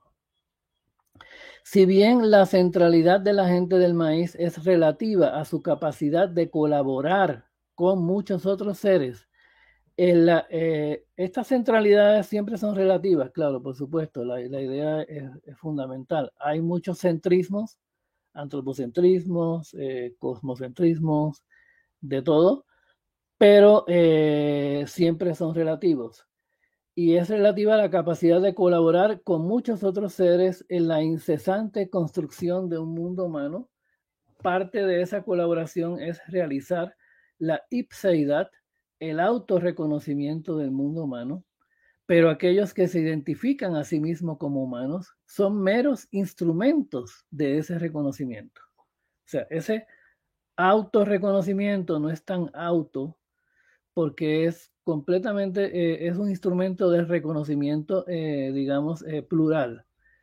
La gente de arcilla y la gente de madera no pudieron practicar esta ipseidad, por lo que fueron rechazados.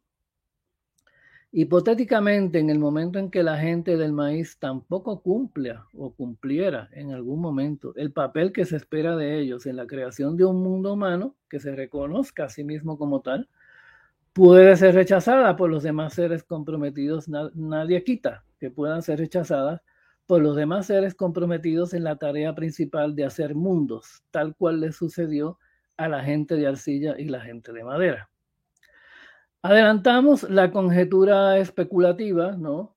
De que la cosmología amerindia concibe eh, esta actualización genérica, no de especie, sino en términos de género, en el sentido Ah, ontológico del género, no, no el sentido ah, eh, sexual, sino el sentido genérico, ontológico de lo humano como una praxis. ¿no? Es una praxis que actualiza lo humano, que no es poseída exclusivamente ni ejercida exclusivamente por especies vivientes o no vivientes particulares, como el Homo sapiens, sino potencialmente actualizable por una gama ilimitada de entidades. Por ejemplo, cuando la teoría ah, amerindia determina que los animales, las plantas y un sinnúmero de seres bióticos y abióticos pueden actualizar una modalidad humana propia, esto no significa que necesariamente se deba considerar a los especímenes de animales y otros seres individuales en cuestión. Por ejemplo, el animal que se mata o el vegetal que se mutila para comer como personas ipso facto humanas, ¿no? O sea, eh, una cosa es el reconocimiento eh, que hace el pensamiento amerindio eh, de la humanidad de la praxis humana en que participan estas, estas eh, especies. Eso no significa que cada individuo de esa especie actualice eh, ipso facto su calidad de persona humana. Una equivalencia animal-humano permanentemente actualizada así, sin mediación ni disyunción, nos convertiría a todos los que tenemos que comer para vivir, ¿no? Y todos comemos para vivir, por lo menos lo, del reino animal. Así comiéramos vegetales o animales en caníbales, ¿no? Pues incurriríamos en la devoración permanente de personas humanas. También aquí eh, es interesante que eh, eh, esta disquisición sobre lo humano y lo no humano muchas veces se centra en la mascota, ¿no? Pero hay que recordar el cuestionamiento que hace, por ejemplo, Deleuze a la categoría de la mascota, ¿no? El animalito que tenemos en casa. Él, él tenía muchos problemas con esa figura de la mascota porque eh, es muy propia, eh, es muy limitada, es una visión limitada al, al, hombre mayormente urbano, eh, esa particular vivencia de la mascota, no el hecho de tener mascotas. la existencia de mascotas es prácticamente universal, pero la manera en que se, se vive la mascota en este mundo moderno es muy limitada a un ámbito urbano y no comparte mucho con otras vivencias de la mascota que se mezclan y se relacionan con el animal no mascota, o sea, con el animal silvestre, salvaje, etc. Eh, y el animal doméstico criado, por ejemplo, pensemos en todos los pollos que se matan, ¿no? Eh, los pollos y las vacas que se matan todos los días y nos comemos tranquilitos mientras acariciamos a nuestra mascotita. Eh, entonces, eso le perturbaba mucho a, a Gilles Deleuze. Eh, así comiéramos vegetales o animales, eh, pensar que todos son humanos nos, nos convertiría en caníbales, ¿no? Pues incurriríamos en la devoración permanente de personas humanas.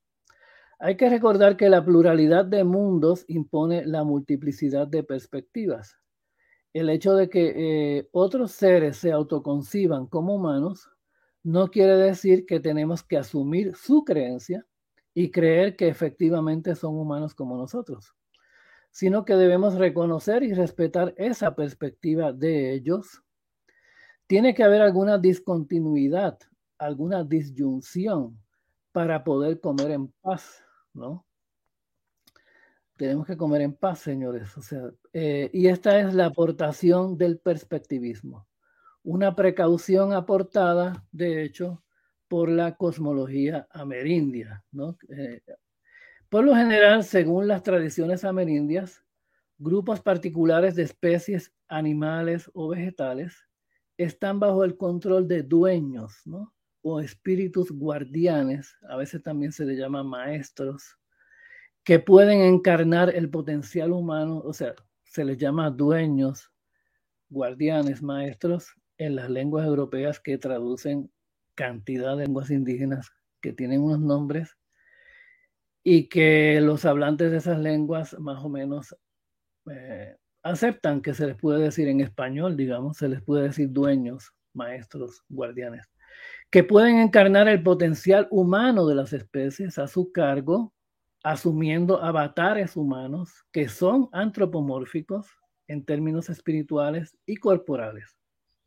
¿No?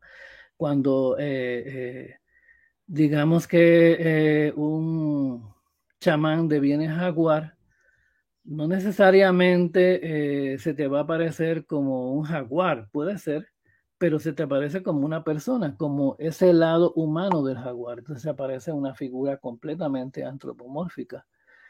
Y esa figura es el jaguar, ¿no? Es su manera de presentarse.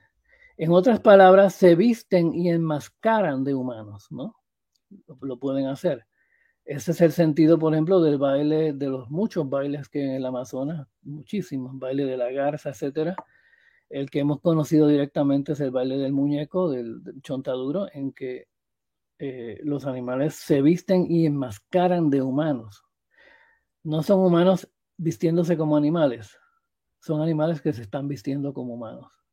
Encarnan estos avatares en contextos específicos para negociar o relacionarse a nivel humano con los Homo sapiens que asumimos que somos seres humanos actualizados, ¿no? Lo asumimos y porque nos toca, ¿no? Según este pensamiento eh, amerindio, eh, nos toca asumirnos como seres humanos actualizados.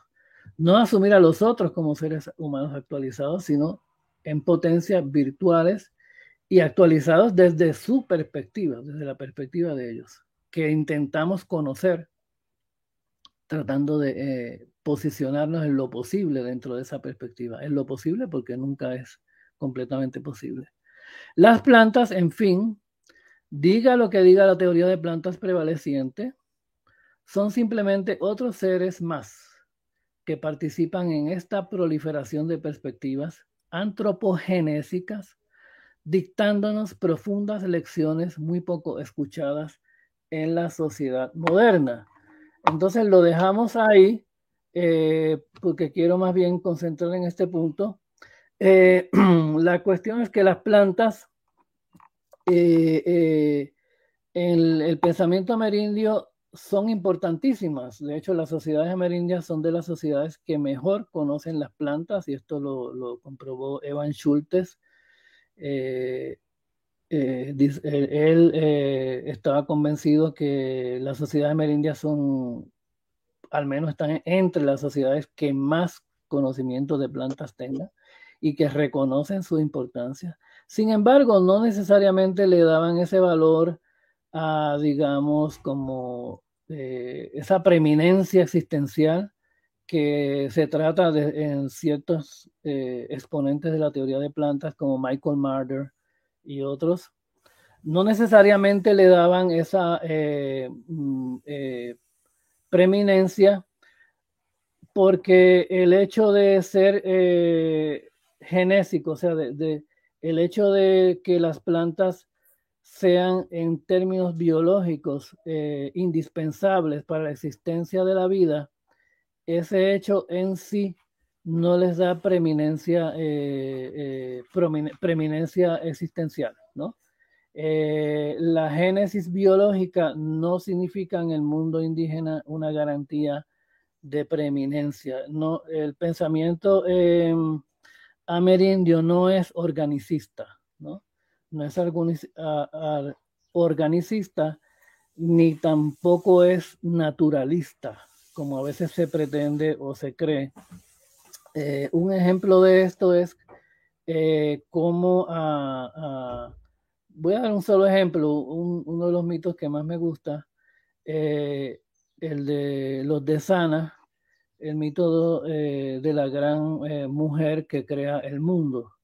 esta mujer que se llama Nebo, ella em, crea el mundo y uno pensaría desde su pensamiento organicista, así naturalista, uno pensaría que, claro, es mujer y por, ella va a crear el mundo porque ella puede parir, ¿no? Porque puede dar a luz, puede gestar, ¿no? Eh, en ese sentido biológico. Y no, esta mujer no crea el mundo pariendo, en ningún momento tiene un parto ni nada, sino que ella crea el mundo ah, aprendiendo a trabajar con la planta de la coca, aprendiendo a trabajar con la planta del caapi, o sea, eh, el elemento que que participan en la ayahuasca, aprendiendo a hacer esteras ¿no? para la casa, eh, aprendiendo eh, toda una serie de, de cosas que tienen que ver con la vida en el plano doméstico. Entonces esta primera mujer lo dice bien claro, nadie la creó, nadie la concibió, se creó ella misma. Y se creó ella misma con sus conocimientos, no, no no biológicamente poniendo un huevo, ni, ni dando a luz, ni nada de eso, eh, ni nada que ver con sus órganos de reproducción, sino que eh, con su mente crea ese mundo. Y fíjense que también no es como los titanes de otras cosmogonías que crean el mundo a base de crear montañas y lagos y planetas y cosas, es creando un mundo doméstico, que es donde está la vida y eh, eh, ella tiene, eh, gracias a que ella crea eso, van surgiendo otros seres. Y en ningún momento se habla de partenogénesis, ni de embriogénesis, ni nada de eso. Siempre es una cosa, una operación mental. Eh, por ejemplo, otro mito ah, eh, que recuerdo de momento de este tipo de antropogénesis es el de los Yecuana del Orinoco, que Wanadi, Wanadi, cómo él crea el mundo. Él crea el mundo porque se sienta en un banco a pensar, a pensar y a cantar, a fumar tabaco eh, y eh, a tocar con las maracas. Y va tocando, tocando, cantando, pensando, fumando. Y de pronto él crea a su madre. O sea, él crea a su madre. Y eh, tiene entonces una madre. Y así sigue creando otros seres, ¿no? con la cabeza. Y lo más interesante es que la creación nunca es el inicio de todo el mundo siempre está ahí. Cuando lo vas a crear, ya está ahí. En realidad lo que se está creando es un mundo humano, ¿no? Por eso es que es tan importante la vida doméstica, eh, la maraca, eh, la coca. Eso es crear un mundo. Un mundo si no es humano, no es un mundo. Esto, claro, eh, nos ayuda mucho a pensarlo. Mm, mm, la compañera de, de Eduardo Iberos de Castro y él que escribieron este libro, el, ensayo sobre los fines, ¿cómo es? Ensayo sobre los fines del mundo. Eh, y ahí él explica, ¿no? Que sin gente no hay mundo. La cuestión es llegar a ser gente, que tiene que ver con todo lo que decimos del Popol Vuh, llegar a ser gente es gestar este autorreconocimiento de lo humano eh, y esta actitud reflexiva de crear un mundo humano en el que participan muchos seres. Si no participan estos seres, no hay mundo humano. Bien, eh, lo dejamos ahí. Ah, entonces, eh, a ver si alguno, alguien quisiera pues preguntar sobre esto. Muchas gracias por escucharme. Muchas gracias, profesor Juan Duchesne por compartirnos estas reflexiones. Eh, ahora eh, habíamos pensado también entre los invitados el profesor Patrick Lloret, pero no sé qué pasaría. Él me estaba diciendo, pero yo le mandé todos los datos. Debe haber tenido algún inconveniente. De pronto lo reprogramemos para otra mesa. Entonces, ahora vamos a continuar con el conversatorio, con el diálogo, a partir de las preguntas, comentarios que aparezcan tanto en YouTube, en Facebook, como aquí entre las personas que nos han expuesto. Y yo creo que había en entre los participantes habían esas ahí sí creo que se alcanza a observar habían algunos comentarios de pronto. Creo que este era para el profesor Juan de Fernanda Sánchez.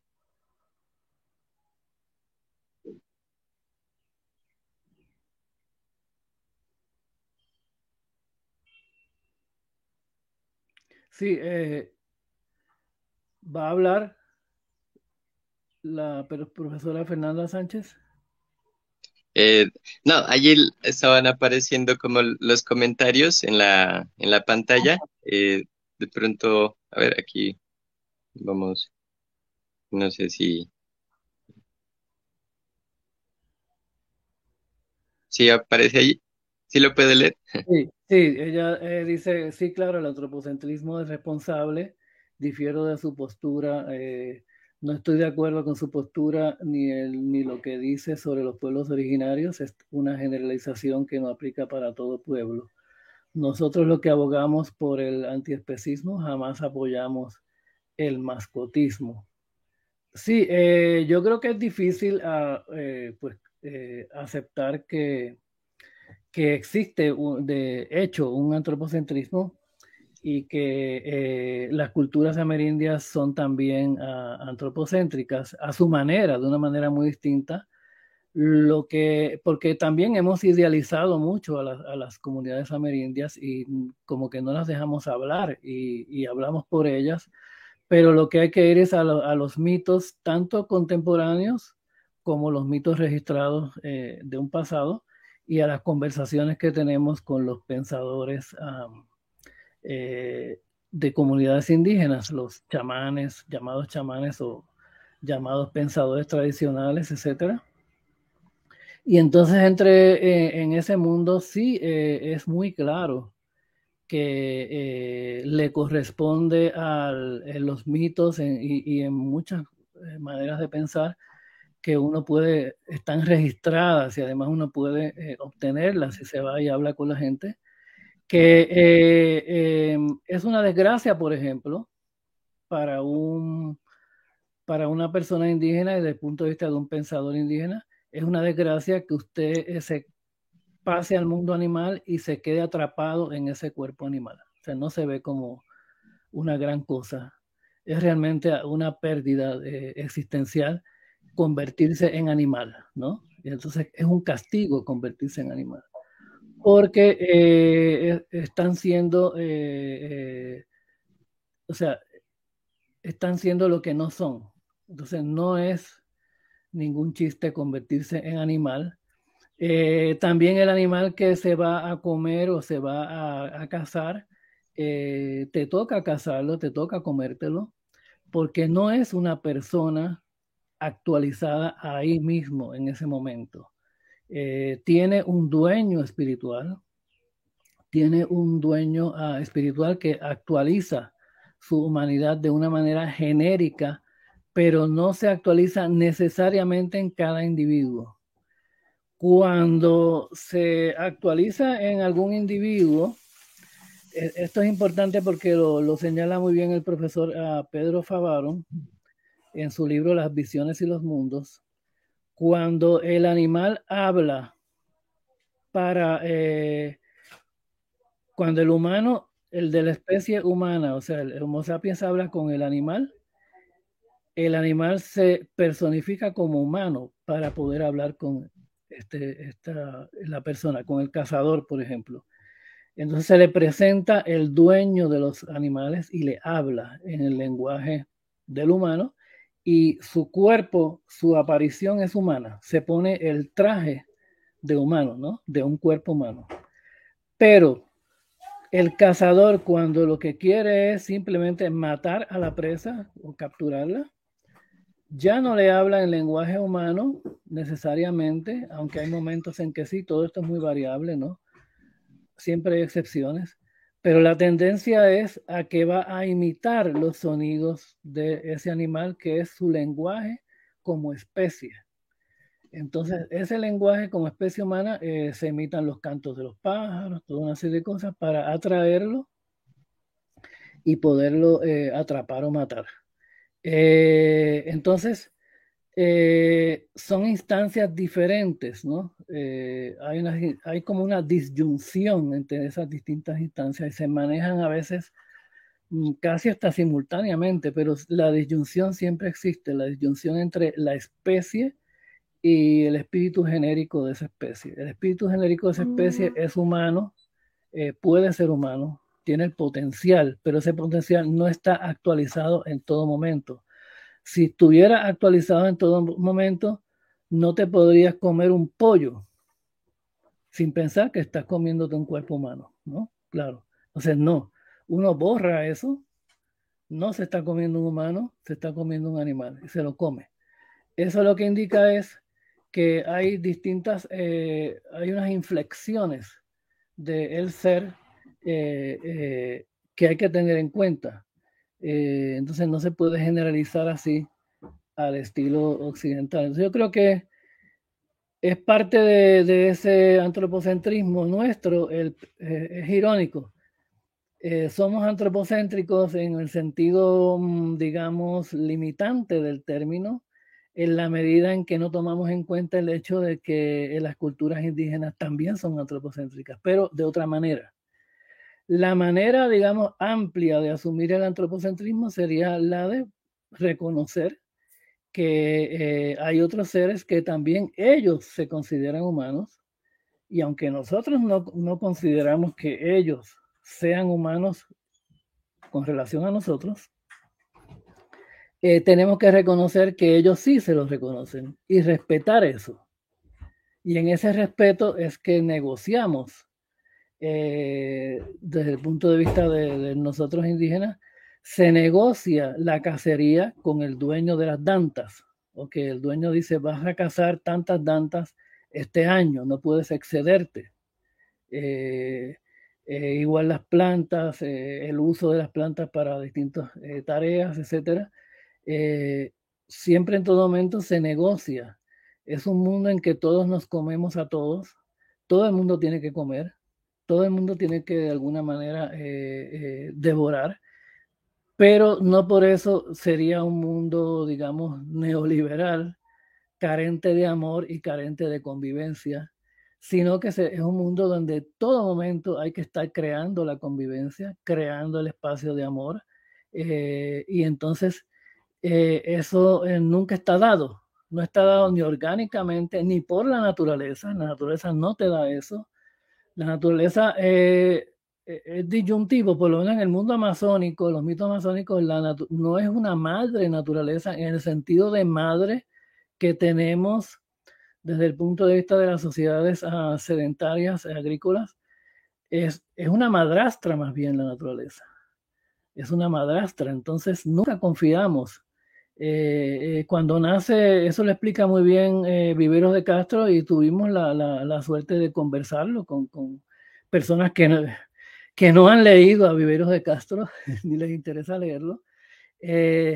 decirte, cuando nace una bebé es un peligro, esa bebé, es un peligro, porque todavía no la hemos hecho parte de nuestro grupo de comensales hay que hacer la parte del grupo de comensales. Entonces, el primer acto de, entre comillas, bautismo de una bebé es darle, claro, no puede comer porque es bebecita, eh, tiene apenas unos meses de, vida. Y se le da que pruebe la carne del pecarí, pruebe la carne del pescado, porque el darle comida ya la convierte en comensal y los comensales entre ellos no se comen. Entonces ya ella va diviniendo humana y ni te la puedes comer ni ella te puede comer a ti. Entonces, eh, tú no tocas al comensal. Por eso la, la, mascota, tú no te vas a comer nunca una mascota, porque ella come contigo. ¿no? Entonces, una cosa es el comensal y otra cosa es los que están allá, que son presas o eh, depredadores. ¿no?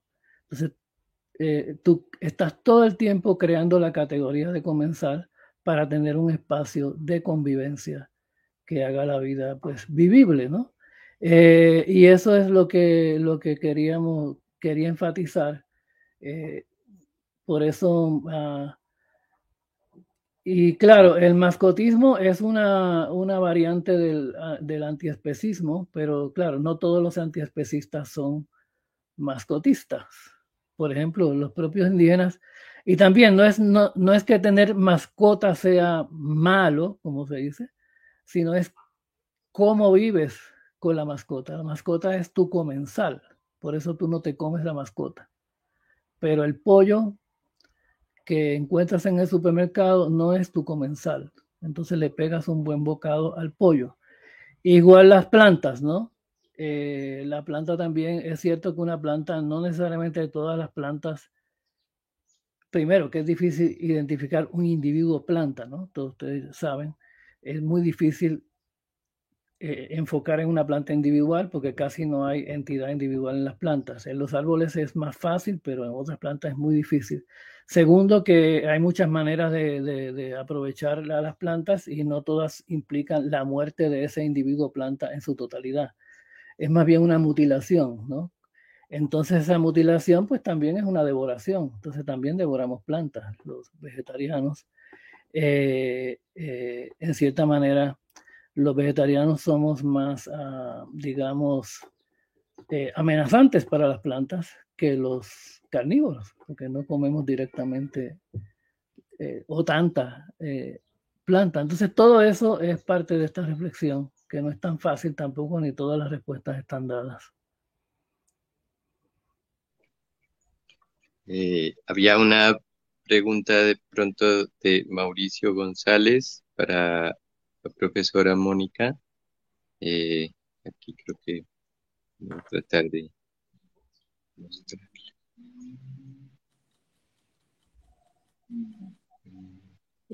Pasó muy rápido, no llegué a leerla. ¿Cómo ah. de ser poblador y ser ocupante de la tierra?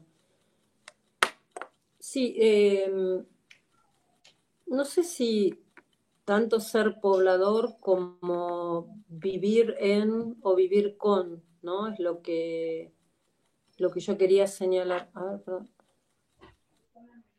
Sí. Em, yo lo que, a lo que me refería es a la cuestión de que en términos de la colonización europea, eh, en donde obviamente la forma de pensar, el modo de ser en el mundo se vincula directamente con el modelo ilustrado y que es el que permitió la ocupación del resto del mundo, eh, en ese sentido se piensa el vínculo con la tierra en términos de dueños y propietarios, ¿no? Eh, porque el modo de ser del sujeto moderno en la filosofía moderna está concebido básicamente como propietario.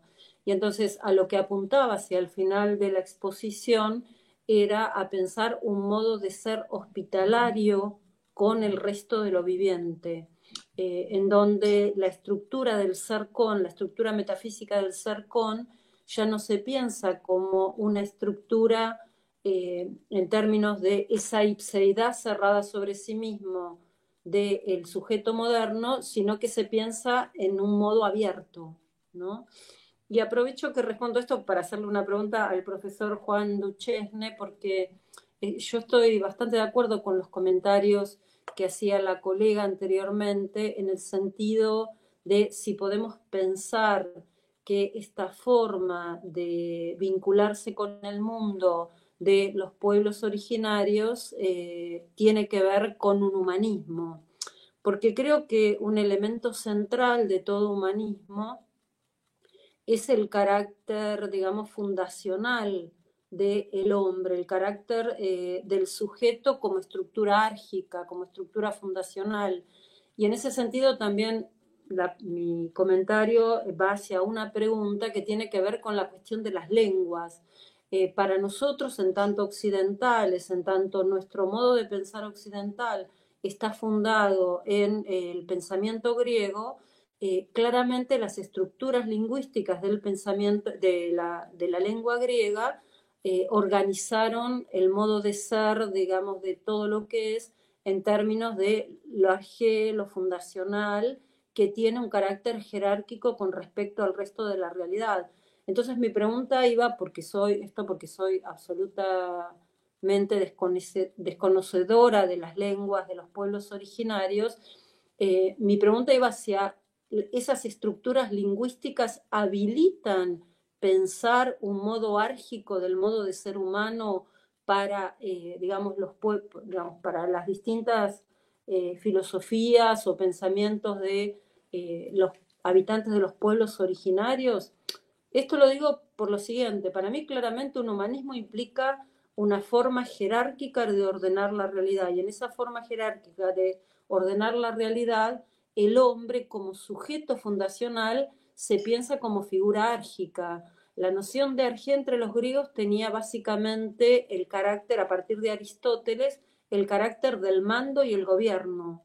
O sea, eh, mientras que los presocráticos pensaron la noción de argé, la noción de fundamento, eh, digamos, vinculada básicamente con la idea de origen, lo que introduce el pensamiento aristotélico es la idea de que el argé tiene que ver con el mando, con el gobierno.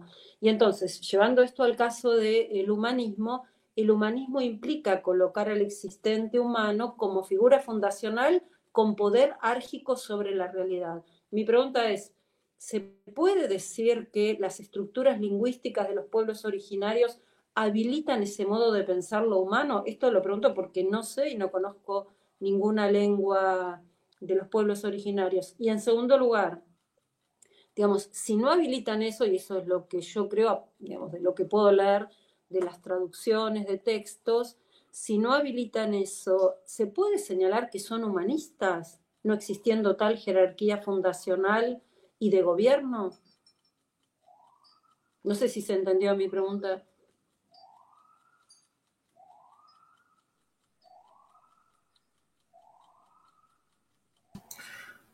Alô? Está com o microfone fechado, Alô? professor Juan. Profesor Juan, está con el microfone fechado. Gracias, sí. Eh, se puede decir que, que, eh, que, sí, tienes razón en decir que todo humanismo implica una jerarquía.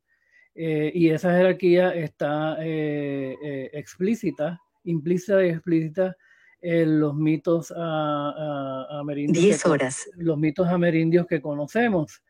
lo que pasa es que es una jerarquía distinta.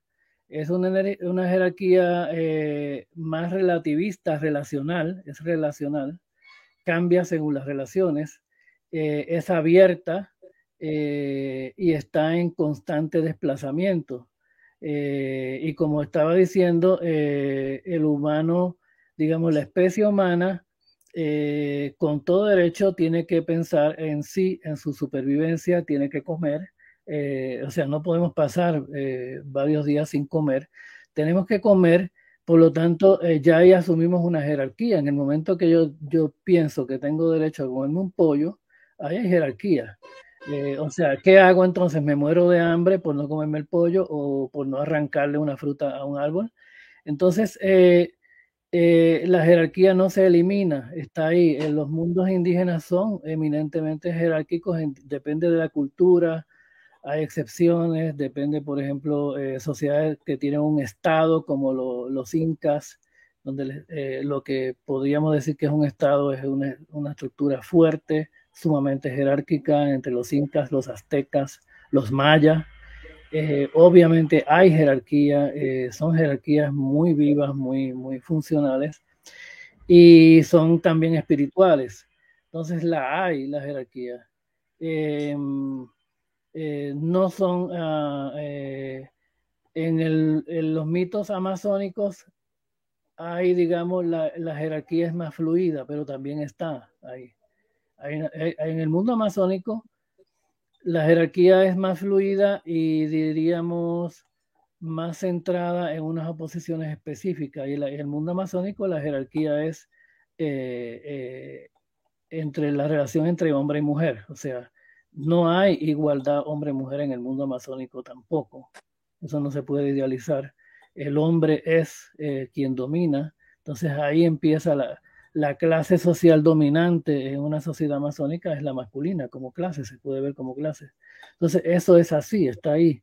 Eh, que haya excepciones, que haya eh, momentos en que otra forma de jerarquía se presenta, es cierto, pero eh, no podemos idealizarlo. Ahora sí, podemos decir, bueno, pues no me gusta eh, eh, esa manera de pensar amerindia, entonces pues no voy a dirigirla, no, no voy a, digamos, a, a incorporarla en mi manera de pensar. Pero es así, o sea, no se puede negar. hay jerarquía. es, es, un mundo muy jerárquico. y y es un humanismo, es un tipo de humanismo muy distinto del humanismo europeo llamado occidental o de otros humanismos orientales, pero está ahí, o sea, hay un humanismo y hay una preeminencia del humano. Eh, y toda criatura va a buscar ser centro. Lo que, lo que, lo que eh, tenemos que pensar es que eh, la única manera, de, no hay una sola manera de ser antropocéntrico, hay otras maneras. Y una manera es reconocer que hay muchos centros y muchos otros también ellos se consideran humanos y se consideran que están colaborando con el mundo humano. Entonces, eh, uno reconocer eso y respetar que también se consideran humanos y que colaboran con nuestro mundo humano. Nuestro mundo no podría ser humano sin ellos. Entonces, eh, nos enseñan, en el mundo amerindio, ¿quiénes le enseñan a los humanos a ser humanos? Las plantas, los animales, los astros, les dicen, usted tiene que ser humano, usted tiene que aprender a comportarse como gente, tiene que cuidar al otro, tiene que cuidar a, su, a, su, a sus hijos, tiene que cuidar a su familia, tiene que eh, compartir. Si usted no comparte, no es humano. ¿Quiénes traen esas enseñanzas? Seres que nosotros no los vemos como humanos, pero sabemos que ellos sí se ven a sí mismos como humanos y respetamos eso y, e incorporamos sus enseñanzas e incluso los consideramos maestros, ¿no? Eh, eh, el perezoso, eh, el oso perezoso, la anaconda, etcétera, son maestros, ¿no? El, jaguar es un maestro, porque él, desde el punto de vista, él o ella se ven como humanos y eh, nos están enseñando cosas de cómo ser humanos. A, mí me gusta mucho la, la, respuesta que da Marx cuando le, se le pregunta, eh, presumo yo que se lo preguntaron porque lo escribió en sus manuscritos económicos filosóficos, eh, ¿qué es un ser humano? Y dice, yo no puedo responder qué es un ser humano.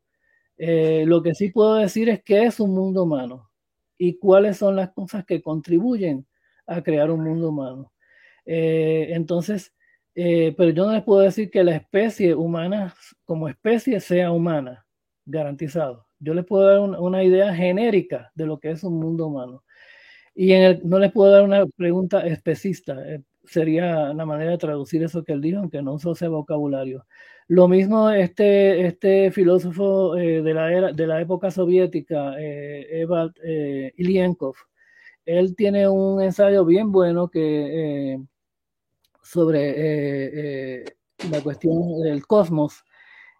Y, él, mismo se pregunta, eh, ¿será que en otros lugares del cosmos hay otras criaturas ah, completamente diferentes de nosotros físicamente, ah, que, que hacen el papel de crear mundos humanos, otros mundos humanos? Y él dice, tenemos que responder que sí. Y sabemos que puede ser que la materia en sí misma eh, todo el tiempo está eh, conspirando para crear espacios humanos. Entonces es eh, el universo completo en, distintos puntos surgen estos espacios, estas praxis humanas que decía Marx.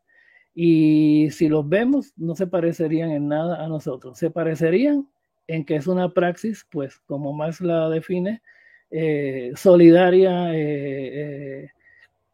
eh, colectiva, de convivencia, de prohijar la vida, etcétera, etcétera, ¿no?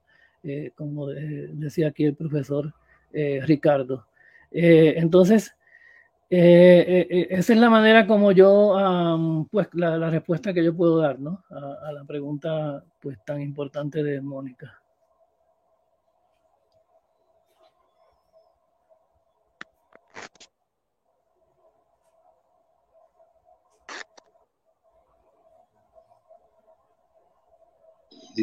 Isso aí tem uma coisa para o professor Ricardo.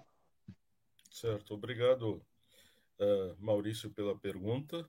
É, essa questão ela é central, na verdade, é, essa questão da inhospitalidade, do inóspito, a questão da hospitalidade, né? Um tema aí que o Ronald trabalhou no seu doutorado muito, né? Ronald, quando fizesse o teu trabalho. Então é uma questão que é absolutamente central para nós. E uh, para encaminhar uma resposta, a gente tem que entender exatamente como é que se dá esse, esse modelo de modernidade do qual nós somos fruto, e de algum modo, essa modernidade tardia. Eu não gosto da palavra pós-modernidade, prefiro modernidade tardia, é, de dissolução em mônadas, né? de dissolução em fragmentos, onde cada indivíduo é um número da sua da sua matrícula, do seu. No Brasil se diz o, o, seu, seu registro de CPF, em outros países se diz o número do seu, do seu registro federal, alguma coisa desse tipo, que transformou pessoas em números. Né? A dissolução da comunidade, o surgimento de uma sociedade complexa que está no surgimento do capitalismo trouxe muitas questões juntos, juntas. Né? É, uma das questões que nós temos e está juntamente com o nascimento do capitalismo é a questão das guerras religiosas. E a partir daí né, a necessidade da convivência a partir da reforma e a partir dos diversas da contra-reforma das diversas formas, digamos assim, de estabelecimento de modelos religiosos uh, conflitantes, a defesa de uma possibilidade de convivência na sociedade moderna que estava surgindo no século XVII, por exemplo, XVI, XVII, XVIII ainda, né? E uma das uh, questões que vai surgir aí com muita força é a questão da tolerância. É uma palavra péssima, né? Tolerar significa aguentar. Eu não sei qual é a melhor tradução para isso em espanhol, né? Mas em português, aguentar é muito ruim. Eu tolero, estou tolerando uma coisa que me incomoda muito, né? Então, naquela época, é, fazia todo sentido, porque se eu era de uma determinada religião, que eu acreditava que eu tinha verdade, eu tolerava outras religiões para não entrar em guerra, para evitar a guerra civil, para evitar. Então, aí surgem esses documentos que a gente conhece na história do pensamento filosófico, político, das cartas sobre a tolerância, tratados sobre a tolerância, etc. O problema é que essa palavra ela entra no vocabulário normal do Ocidente e hoje ela é usada como se fosse uma palavra de, de boa qualidade, uma palavra de vantagem ela na verdade ela é um cavalo de Troia, porque ela traz para dentro né, das, das lógicas sociais, da linguagem social, um elemento muito ruim, muito perigoso, muito negativo. Né? Nós não nos damos conta que quando digo oh, temos que ter mais tolerância, nós estamos retroalimentando esse processo de desagregação, onde eu tolero o outro, mas se eu pudesse, eu não toleraria. Se não fosse, não houvesse uma sanção social, uma sanção penal, uma questão de costumes, eu não toleraria. Eu entraria em guerra e aniquilaria. Né? Isso a gente vê que países foram formados em função da intolerância religiosa, gente que emigrou para outros países, né? Canadá é um exemplo, né? E tantos outros lugares, em função desse problema. Acontece que na tarde da modernidade, esse conceito é desagregador, ele é um conceito terrível. Então, há que substituir, é, substituir com absoluta urgência né, o conceito e a ideia geral de tolerância pelo conceito de hospitalidade. E isso significa entrar na complexidade, exatamente que bem é, trouxe o colega, né, da hospitalidade, quer dizer, a questão da hostilidade. Há uma hostilidade original, há uma uma hospitalidade condicional kantiana contra a qual Derrida, por exemplo, se insurge de forma tão aguda. A dimensão de quantidade de palavras que surge, porque como é uma palavra muito rica, muito complexa, a raiz é muito complexa, surge quantidade de palavras. Hostilidade, hostes, hospedaria, hospital, Uh, hospitalários, uh, né? por exemplo, religiosos hospitalários, uh, hospedarias, né? É, e isso se multiplica. Então, é nessa complexidade que pode se dar os encontros humanos. É na hospitalidade incondicional, nessa hospitalidade, que no fundo significa uma praticabilização de, digamos assim, entrar em relação com o outro. Porque nessa questão que eu estava acompanhando ali, como o professor Juan e também que a professora Mônica trouxe, né, a gente vê que a questão não é se é antropocêntrico ou deixa de ser antropocêntrico, é que eu faço com a provocação que o outro me significa.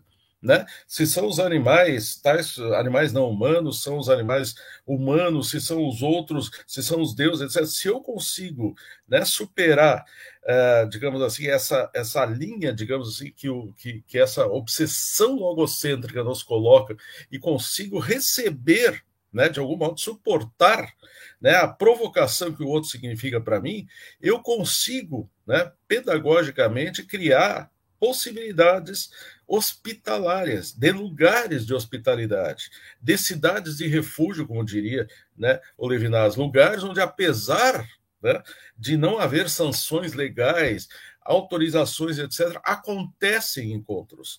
Porque a questão é acontecer encontros, e encontros vitais, encontros entre seres humanos, seres uh, animais humanos, animais não humanos, animais uh, humanos e plantas, animais humanos e mundo vegetal, animais humanos e mundo estético. Ou seja, nós estamos todas as voltas com a mesma questão.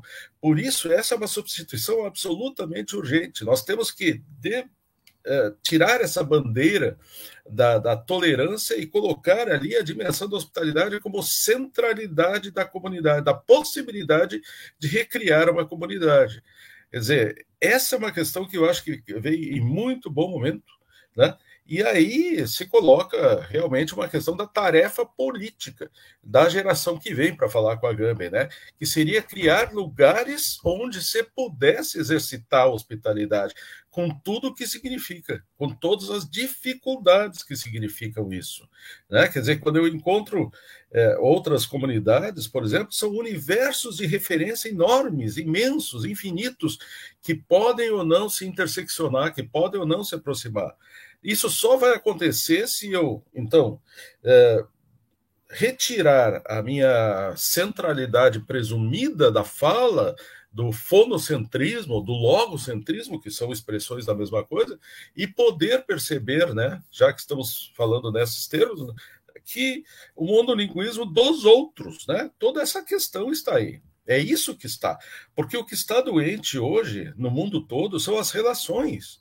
Né? Porque as pessoas, os humanos, os animais humanos estão doentes, e como eles têm o, o domínio, entre aspas, né, daquilo que acontece na nossa terra, adoece tudo. Evidente. Então, nós temos que iniciar um processo terapêutico, né? E essa é a dimensão filosófica por excelência. Filosofia é, na sua origem, terapia pedagógica, ou então uma pedagogia terapêutica. Curar e criar né, tem uma origem etimológica muito próxima. Né? Então, criar, educar, formar para a hospitalidade é a condição de superação daquilo que nós estamos vendo né, acontecer em nível global. E no nível micro, né, exatamente isso. É ali no ninho comunitário que se pode ter essa possibilidade de encontro. Então, evidentemente que cada situação concreta vai exigir toda uma outra forma de envolvimento para possibilitar essa hospitalidade acontecer, para esse encontro com o outro, onde o outro me, me assusta, me traumatiza, etc., para que eu não apenas o tolere em nome de uma lei eh, que eu assumi, mas que eu aceite a possibilidade de aí estabelecermos uma criação, alguma coisa inédita, digamos assim, na história né, dos encontros. É isso, porque na verdade o ser humano só pode criar encontros, ele não pode criar absolutamente mais nada. Todo o resto são transformações, transformações da natureza, né, é, transformações da, da é, daquilo que já existe, né, desde a arte, pigmentos na tinta, o petróleo que se transforma em plástico, tudo são transformações. Árvores que se transformam em, em papel para fazer os livros, tudo são transformações. Mas o encontro real não é transformação de nada, ele nunca aconteceu antes. Ele é o ineditismo absoluto. Então, para que isso aconteça, só dentro da vigência dessa complexa inhospitabilidade, né? E a gente hesita na palavra porque a palavra não se deixa dominar com facilidade. E isso é muito bom. Nós temos que voltar essa palavra, né? Aliás, se a gente for pensar em termos derridianos, ele faz isso, né? Essas palavras pesadas, elas obrigam o retorno. Esse retorno é que ajuda a ir, é, digamos assim, é, compreendendo, recebendo, é, aproveitando esse presente, que significa a multidão, a infinidade de significados que essas palavras têm, essas palavras pesadas, né? Como, por exemplo, hospitalidade, hospitalidade, que aí a gente pode né, eventualmente derivar até para a dimensão da solidariedade. É um outro passo, né? nós ainda estamos muito longe em termos sociais, comunitários para isso, mas pelo menos podemos iniciar essa dimensão de uma educação para a hospitalidade. Essa é a condição. Sem isso, nós vamos continuar nessa guerra de todos contra todos, mas não agora de, de, de reinos humanos, mas de animais humanos contra todo o resto, né? incluindo os bens imateriais, incluindo as tradições, sem falar em toda aquilo que a gente tradicionalmente tem chamado de natureza, ambiente e tudo mais.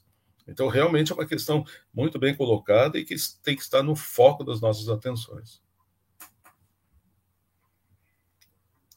Obrigado, Rono. Seria mais ou menos essa minha. Muito obrigado. Le quería preguntar cosita a profesora Mónica. Era eh, al respecto de la consideración del hematomocentrismo. Eh, si será que este hematomocentrismo también podría eh, tocar o, cuestionar en algo aquello que tiene que ver con esto que algunos llaman el origen de sangre, ¿no? Esta cuestión que tiene que ver con un cierto purismo, ¿no? Originario que, que incluso eh, está presente y que es cuestionado también en algunas comunidades, ¿no? En algunos pueblos, puesto que esto también ha provocado esos derramamientos de sangre. Entonces, quería preguntarle un poco así al respecto, cómo ese hematomocentrismo también se vincula con procesos como el, racismo, ¿no? El colonialismo. Esto. Sí, yo creo que, por eso decía para mí cuando leí en, en el seminario La pena de muerte este concepto derridiano, que no lo había leído en ningún otro texto de él, eh, me resultó un concepto muy fructífero para articular muchas cuestiones que tienen que ver precisamente con lo que tú estás planteando, ¿no? Es decir, eh, a mí me permitió articular la idea de la violencia estructural que implica racismo, sexismo y especismo y ver de qué manera esas tres formas de vinculación con el otro eh, se articulan en el modo de constituir eh, el modo de ser del existente humano y en el modo de constituir la cultura. Porque de alguna manera, tanto el sexismo que implica, eh, digamos, si nosotros, bueno, en Argentina y en, bueno, en muchos países, a pesar de todo el movimiento feminista o gracias a que lo ha visibilizado el movimiento feminista, se nos han hecho muy evidentes en los últimos tiempos todos los fenómenos de violencia doméstica que antes estaban eh, tal vez más eh, ocultos o no se hacían tan presentes o se los consideraba parte de la naturalización de la forma de vida, de organización de la sociedad patriarcal. ¿no? Entonces, por un lado, eh, la cuestión del sexismo creo que se puede articular muy bien en torno a el derecho al ejercicio del derramamiento de sangre que el existente humano masculino, en nombre de la virilidad carnívora, lo que Derrida denomina virilidad carnívora, se ha atribuido, ¿no? Es decir, eso implica eh, la cuestión del ejercicio de poder sobre el otro. Eh, siempre cuando pensamos las cuestiones del ejercicio del poder tenemos que pensar aquello que decía Milán Kundera en la insoportable levedad del ser, cuando señalaba que la bondad del humano eh, se hace patente en el modo en que se relaciona con respecto a aquellos a los que considera con menos poder, porque justamente ahí en la relación de poder eh, se patentiza esto que yo anteriormente mencioné como el carácter estructural de la violencia.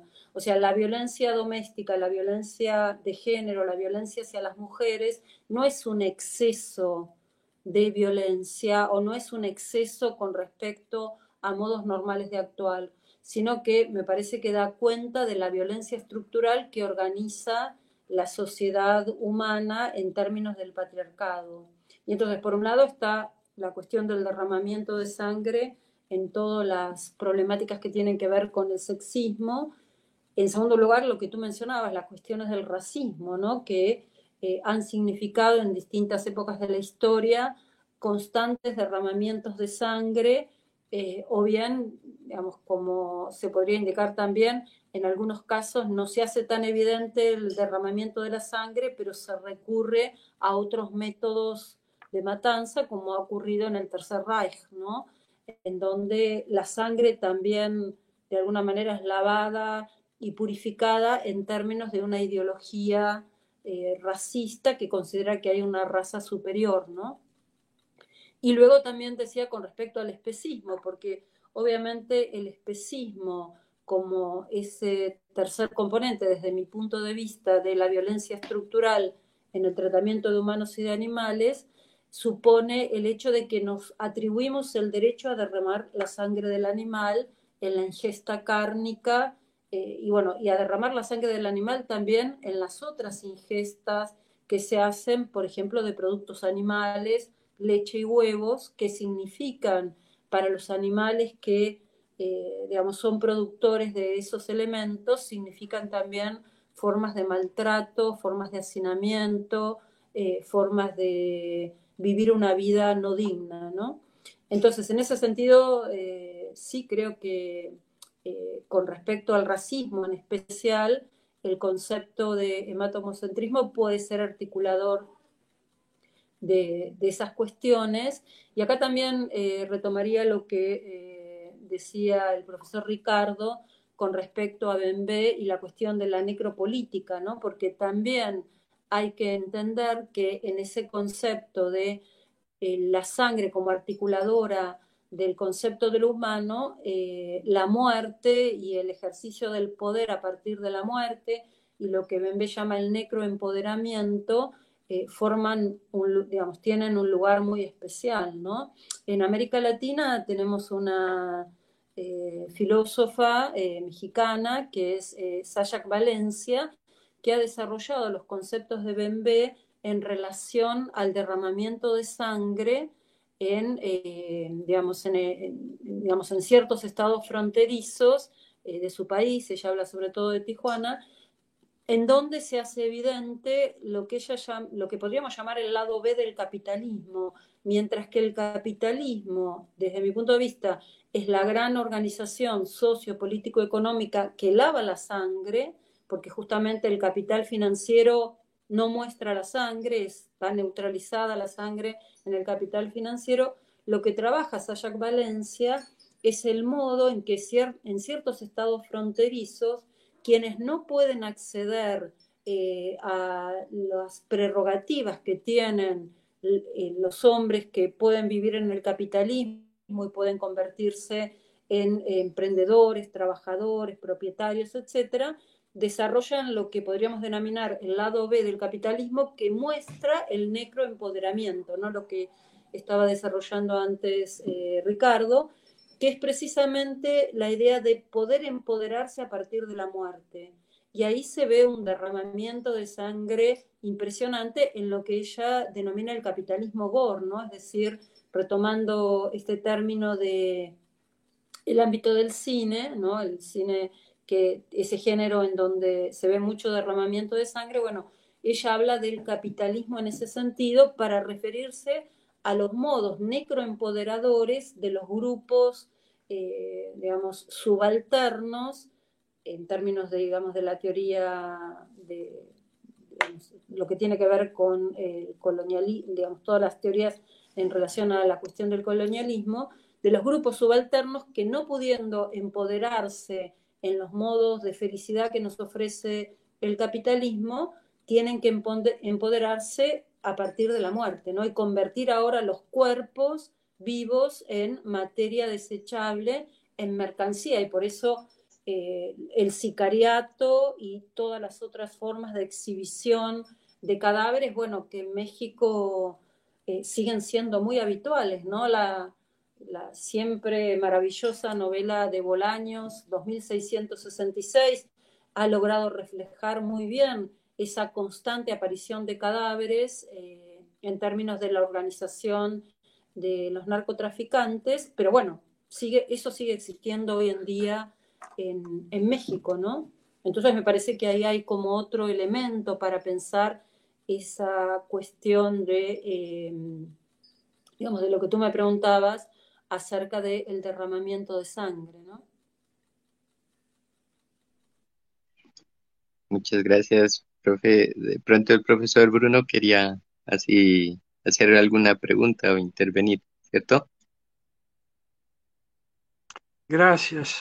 A esta hora, francamente, ya no sé, porque me siento totalmente saturado sobrepasado por eh, la abundancia de interrelaciones temáticas, eh, hiperperiodísticas, diría. Eh, muchas noticias, muchas noticias. Eso es. hubiera querido dirigirme de resbalón a, Juan Duchesne eh, y quizás lo haga, vamos a ver si no me sobrecoge un, colapso emocional, eh, pero la, la pregunta, si fue una pregunta, creo una solicitud, ¿verdad? Ah, Jonathan empleó desde un principio, en la jornada de ayer, al principio y al final, por la mañana y por la tarde, el término solicitación indómita. Solicitación, by the way, es el término que ha empleado Derrida en la primera versión de las primeras páginas de, de la gramatología que aparecieron en la revista Critique antes de que se publicara el volumen propiamente dicho. Perdonarán esta observación fetichista. ¿no? En lugar de eh, desconstrucción. Pero en fin, eh, la, la, pregunta o la solicitud de Mauricio Sales eh, en atención a, a, esa palabra que eh, reúne y retuerce la tensión entre hospedar y hostilizar. Eh, si no entendí mal el, el portugués del uh, querido académico Ricardo Tim, eh, no se ha hecho en la reacción del caso, la reacción al estímulo de González, referencia a Emile Benveniste y a la conexión raizal entre hospes, huésped, y hostis, enemigo. La paradoja propuesta por Derrida en más de una ocasión ha tenido algún antecedente en el texto de Pierre Klosowski, Las leyes de la hospitalidad. Eh, una de estas leyes, entre un cardumen de comillas, en fin, un deshielo de comillas, es um, eh, la situación paradójica, una insituación, una ausencia de sitio, una errancia indómita, ¿por qué no? De quien llega a la mansión del anfitrión desde adentro. El huésped es aquel que en realidad es el metro de seo. ¿no? Perdonarán el, el terminacho europeo en cuestión, ¿no es cierto?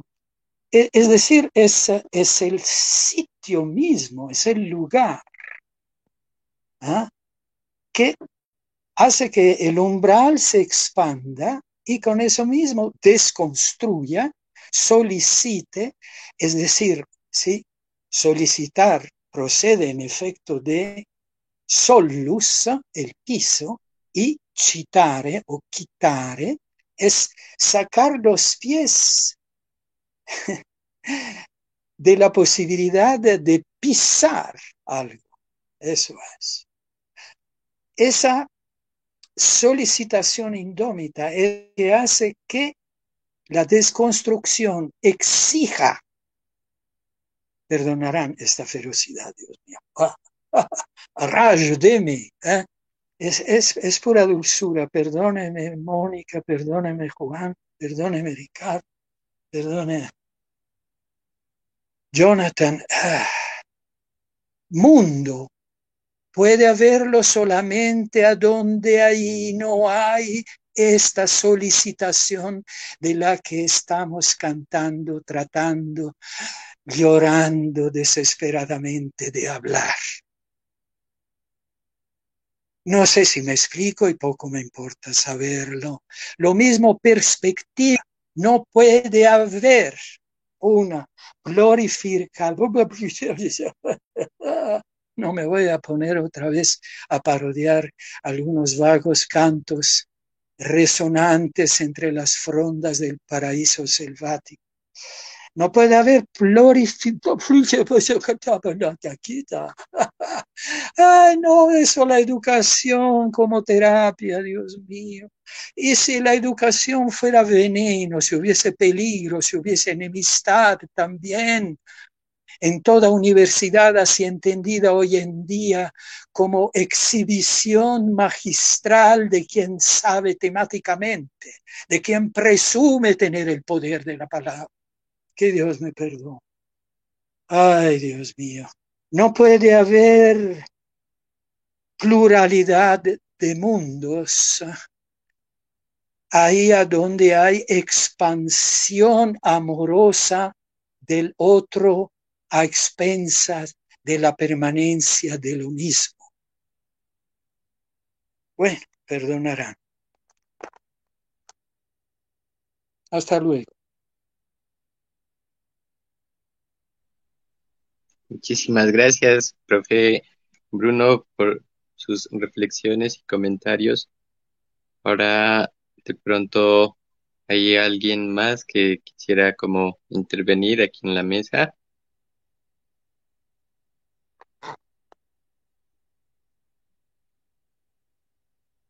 Sí, por favor. Adelante, pues. Algún académico que no sea tan vulgar. Para la transformación de la universidad.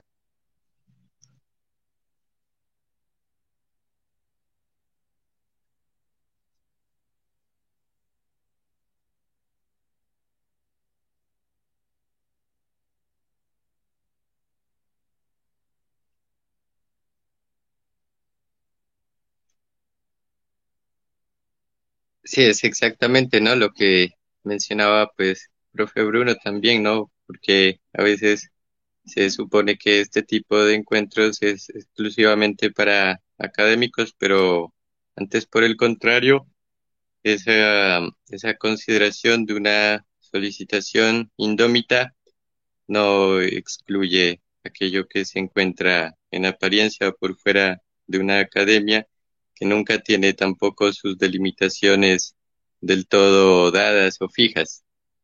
Eh, es lo que acontece con, con la zona limítrofe. Nunca se alcanza a saber hasta dónde va eso que eh, falta de otro nombre suele llamarse lo, lo, lo académico, ¿no? Por eso este encuentro, pues, así trata de, de dejar comparecer esas multiplicidades entonces, así como escuchábamos ayer, ¿no? Al respecto de esa posibilidad, ¿no? De, de estar al mismo tiempo eh, escuchando personas provenientes de diversas universidades y al mismo tiempo personas que vienen de, de las universidades que, que se encuentran en la selva, que son las malocas también, entre otros espacios de vida que nos alientan.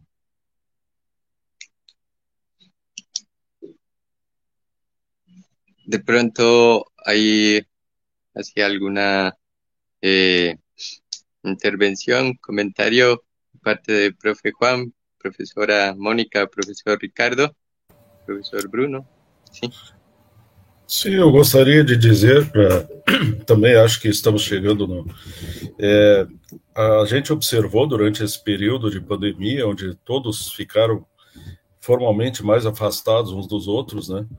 E isso tem sido uma constante que encontro acadêmico hoje em dia, e cada vez mais, e talvez isso não mais se descolhe de nós, onde não há afeto, não há nada. Onde não há onde não há possibilidade, né, de presumir que alguma coisa que eu vá dizer ajude a fomentar esse afeto pela essa distância imensa, pela imensurável, imensurável distância na qual cada um de nós se coloca, né, nos mundos diversos que nós estamos, se não houver esse filete de esperança, de afeto, não se faz absolutamente nada. Né? Sem paixão não se faz absolutamente nada. Então, é, é, na verdade, nós estamos, e aí vai em afinação com o que o professor Bruno coloca, numa tentando modular a loucura, a loucura por um mundo um pouco mais suportável, um pouco menos agressivo, um pouco menos doloroso, né? Porque nós temos muita dor. Então, como transformar essa dor em desejo? Nosso desejo, psicanaliticamente, talvez esteja doente. Então, como sanificar esse desejo? Como? Existe algum outro caminho que vai abreviar o, a distância infinita que nos afasta? Né? E que nos afasta do outro, e que o outro nos aparece como longínquamente inacessível? Né? Será que nós temos que chegar ao limite da morte com uma alteridade para perceber até que ponto a alteridade está ao nosso lado? Está ali? Está penetrante? Está encapsulada nesse universo que o Derrida cita do Leiri, né? Entre o dentro e o fora existe o cavernoso. É no cavernoso que nós nos mexemos. É no cavernoso que nós nos movemos. É nos ainda não que nós estamos. É no ainda não que nós acreditamos. Então, como fazer isso? Essa deveria ser uma questão que deveria ficar, apesar de todas as outras questões e com todas as outras questões, da minha perspectiva, do meu ponto de vista. Então, na, a minha palavra é de agradecimento por estar aqui, por ter né, podido conviver por algum tempo, né, de um modo distante, porém no, paradoxo da proximidade, dentro de uma de alguma coisa que sintoniza de um, uma esfera de sintonia, onde eu procuro os vagalumes. Encontrei mais alguns hoje. Então estou bem feliz e queria agradecer para vocês, a vocês todos, os que eu vi e os que eu não vi, a vocês todas que eu vi e que eu não vi, né? Então gostaria de agradecer, muito obrigado, Ronaldo, novamente, né? Um prazer uh, ter tido o professor Juan, aprendi muito, a mesma coisa com a professora Mônica, né?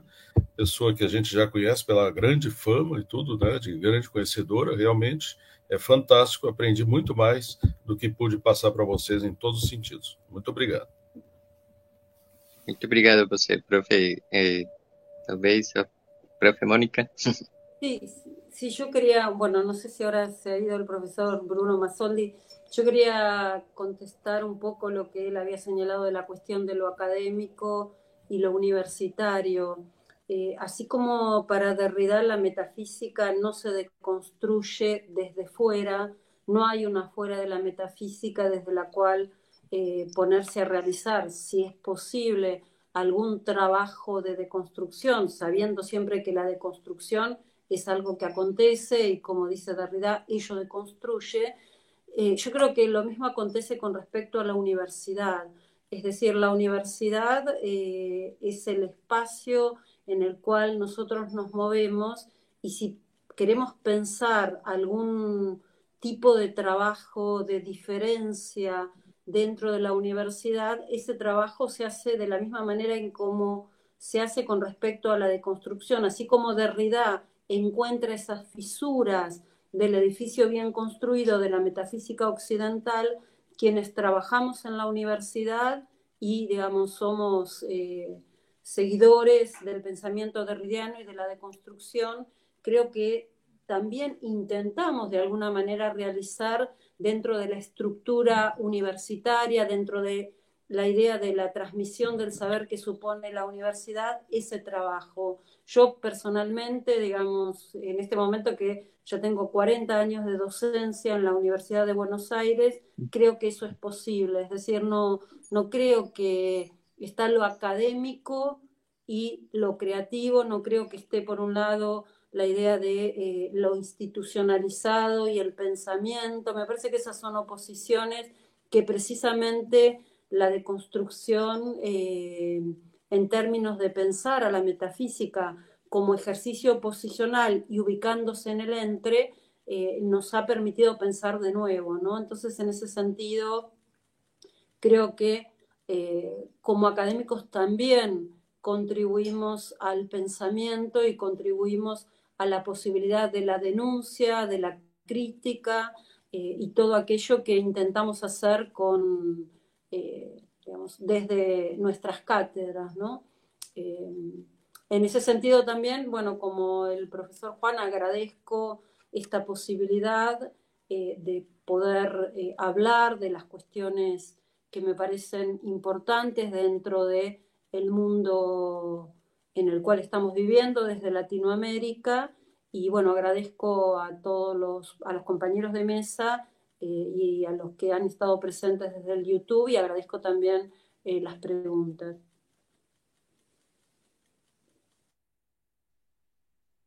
Muchísimas gracias, profesora Mónica.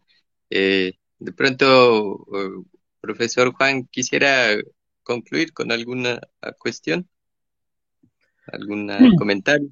Sí, solo quería dar las gracias eh, a todos por, la participación, por sus palabras.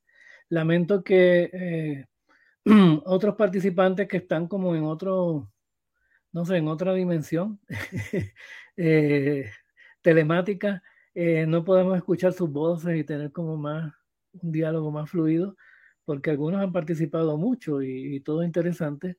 Entonces hubiera sido bueno que también hubiera más presencia de sus voces y sus intervenciones.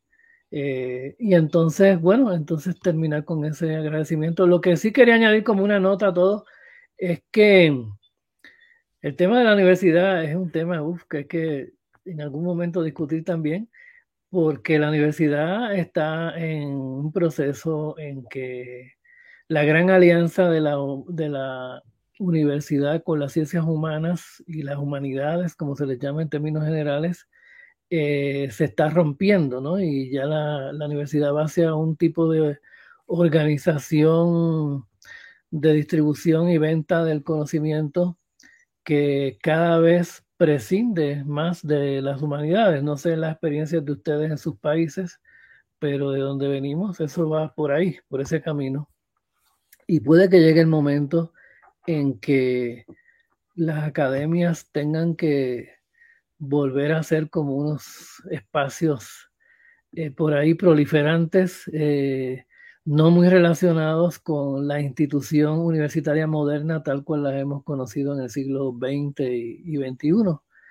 Eso también habría que, hablarlo y es parte de esta discusión. Eh, es posible que las universidades sean nuevas academias surjan así al estilo malocas, ¿no? en distintos lugares, malocas urbanas, y, grupos de discusión que tengan una relación quizá eh, no muy estrecha con la institución universitaria tal cual la hemos conocido. Eh, yo creo que por ahí puede ser que por ahí vaya la cosa. Yo hasta he soñado con eso. Bueno, entonces con esa nota me despido agradeciendo a todos su participación. Listo, yo también pues ya me despido. Muchísimas gracias, ¿no? Por todo, así, estas muy importantes reflexiones y les invito al, en la tarde vamos a continuar con, con las intervenciones. La sala, la mesa va a estar compuesta por Carlos Cardoso Coelho, y por las personas que integran el Instituto Andino de Artes Populares y ADAP desde la Universidad de Nariño. Van a acompañarnos el profesor Dumer Mamián y el profesor Jorge Perugachi. Eh, a las 2 de la tarde horario colombiano y 4 de la tarde de Brasil. Muchísimas gracias, profesor Juan, profesora Mónica y profesor Ricardo. De corazón abierto les agradezco y nos vemos en otra oportunidad, ojalá presencialmente. Hasta luego.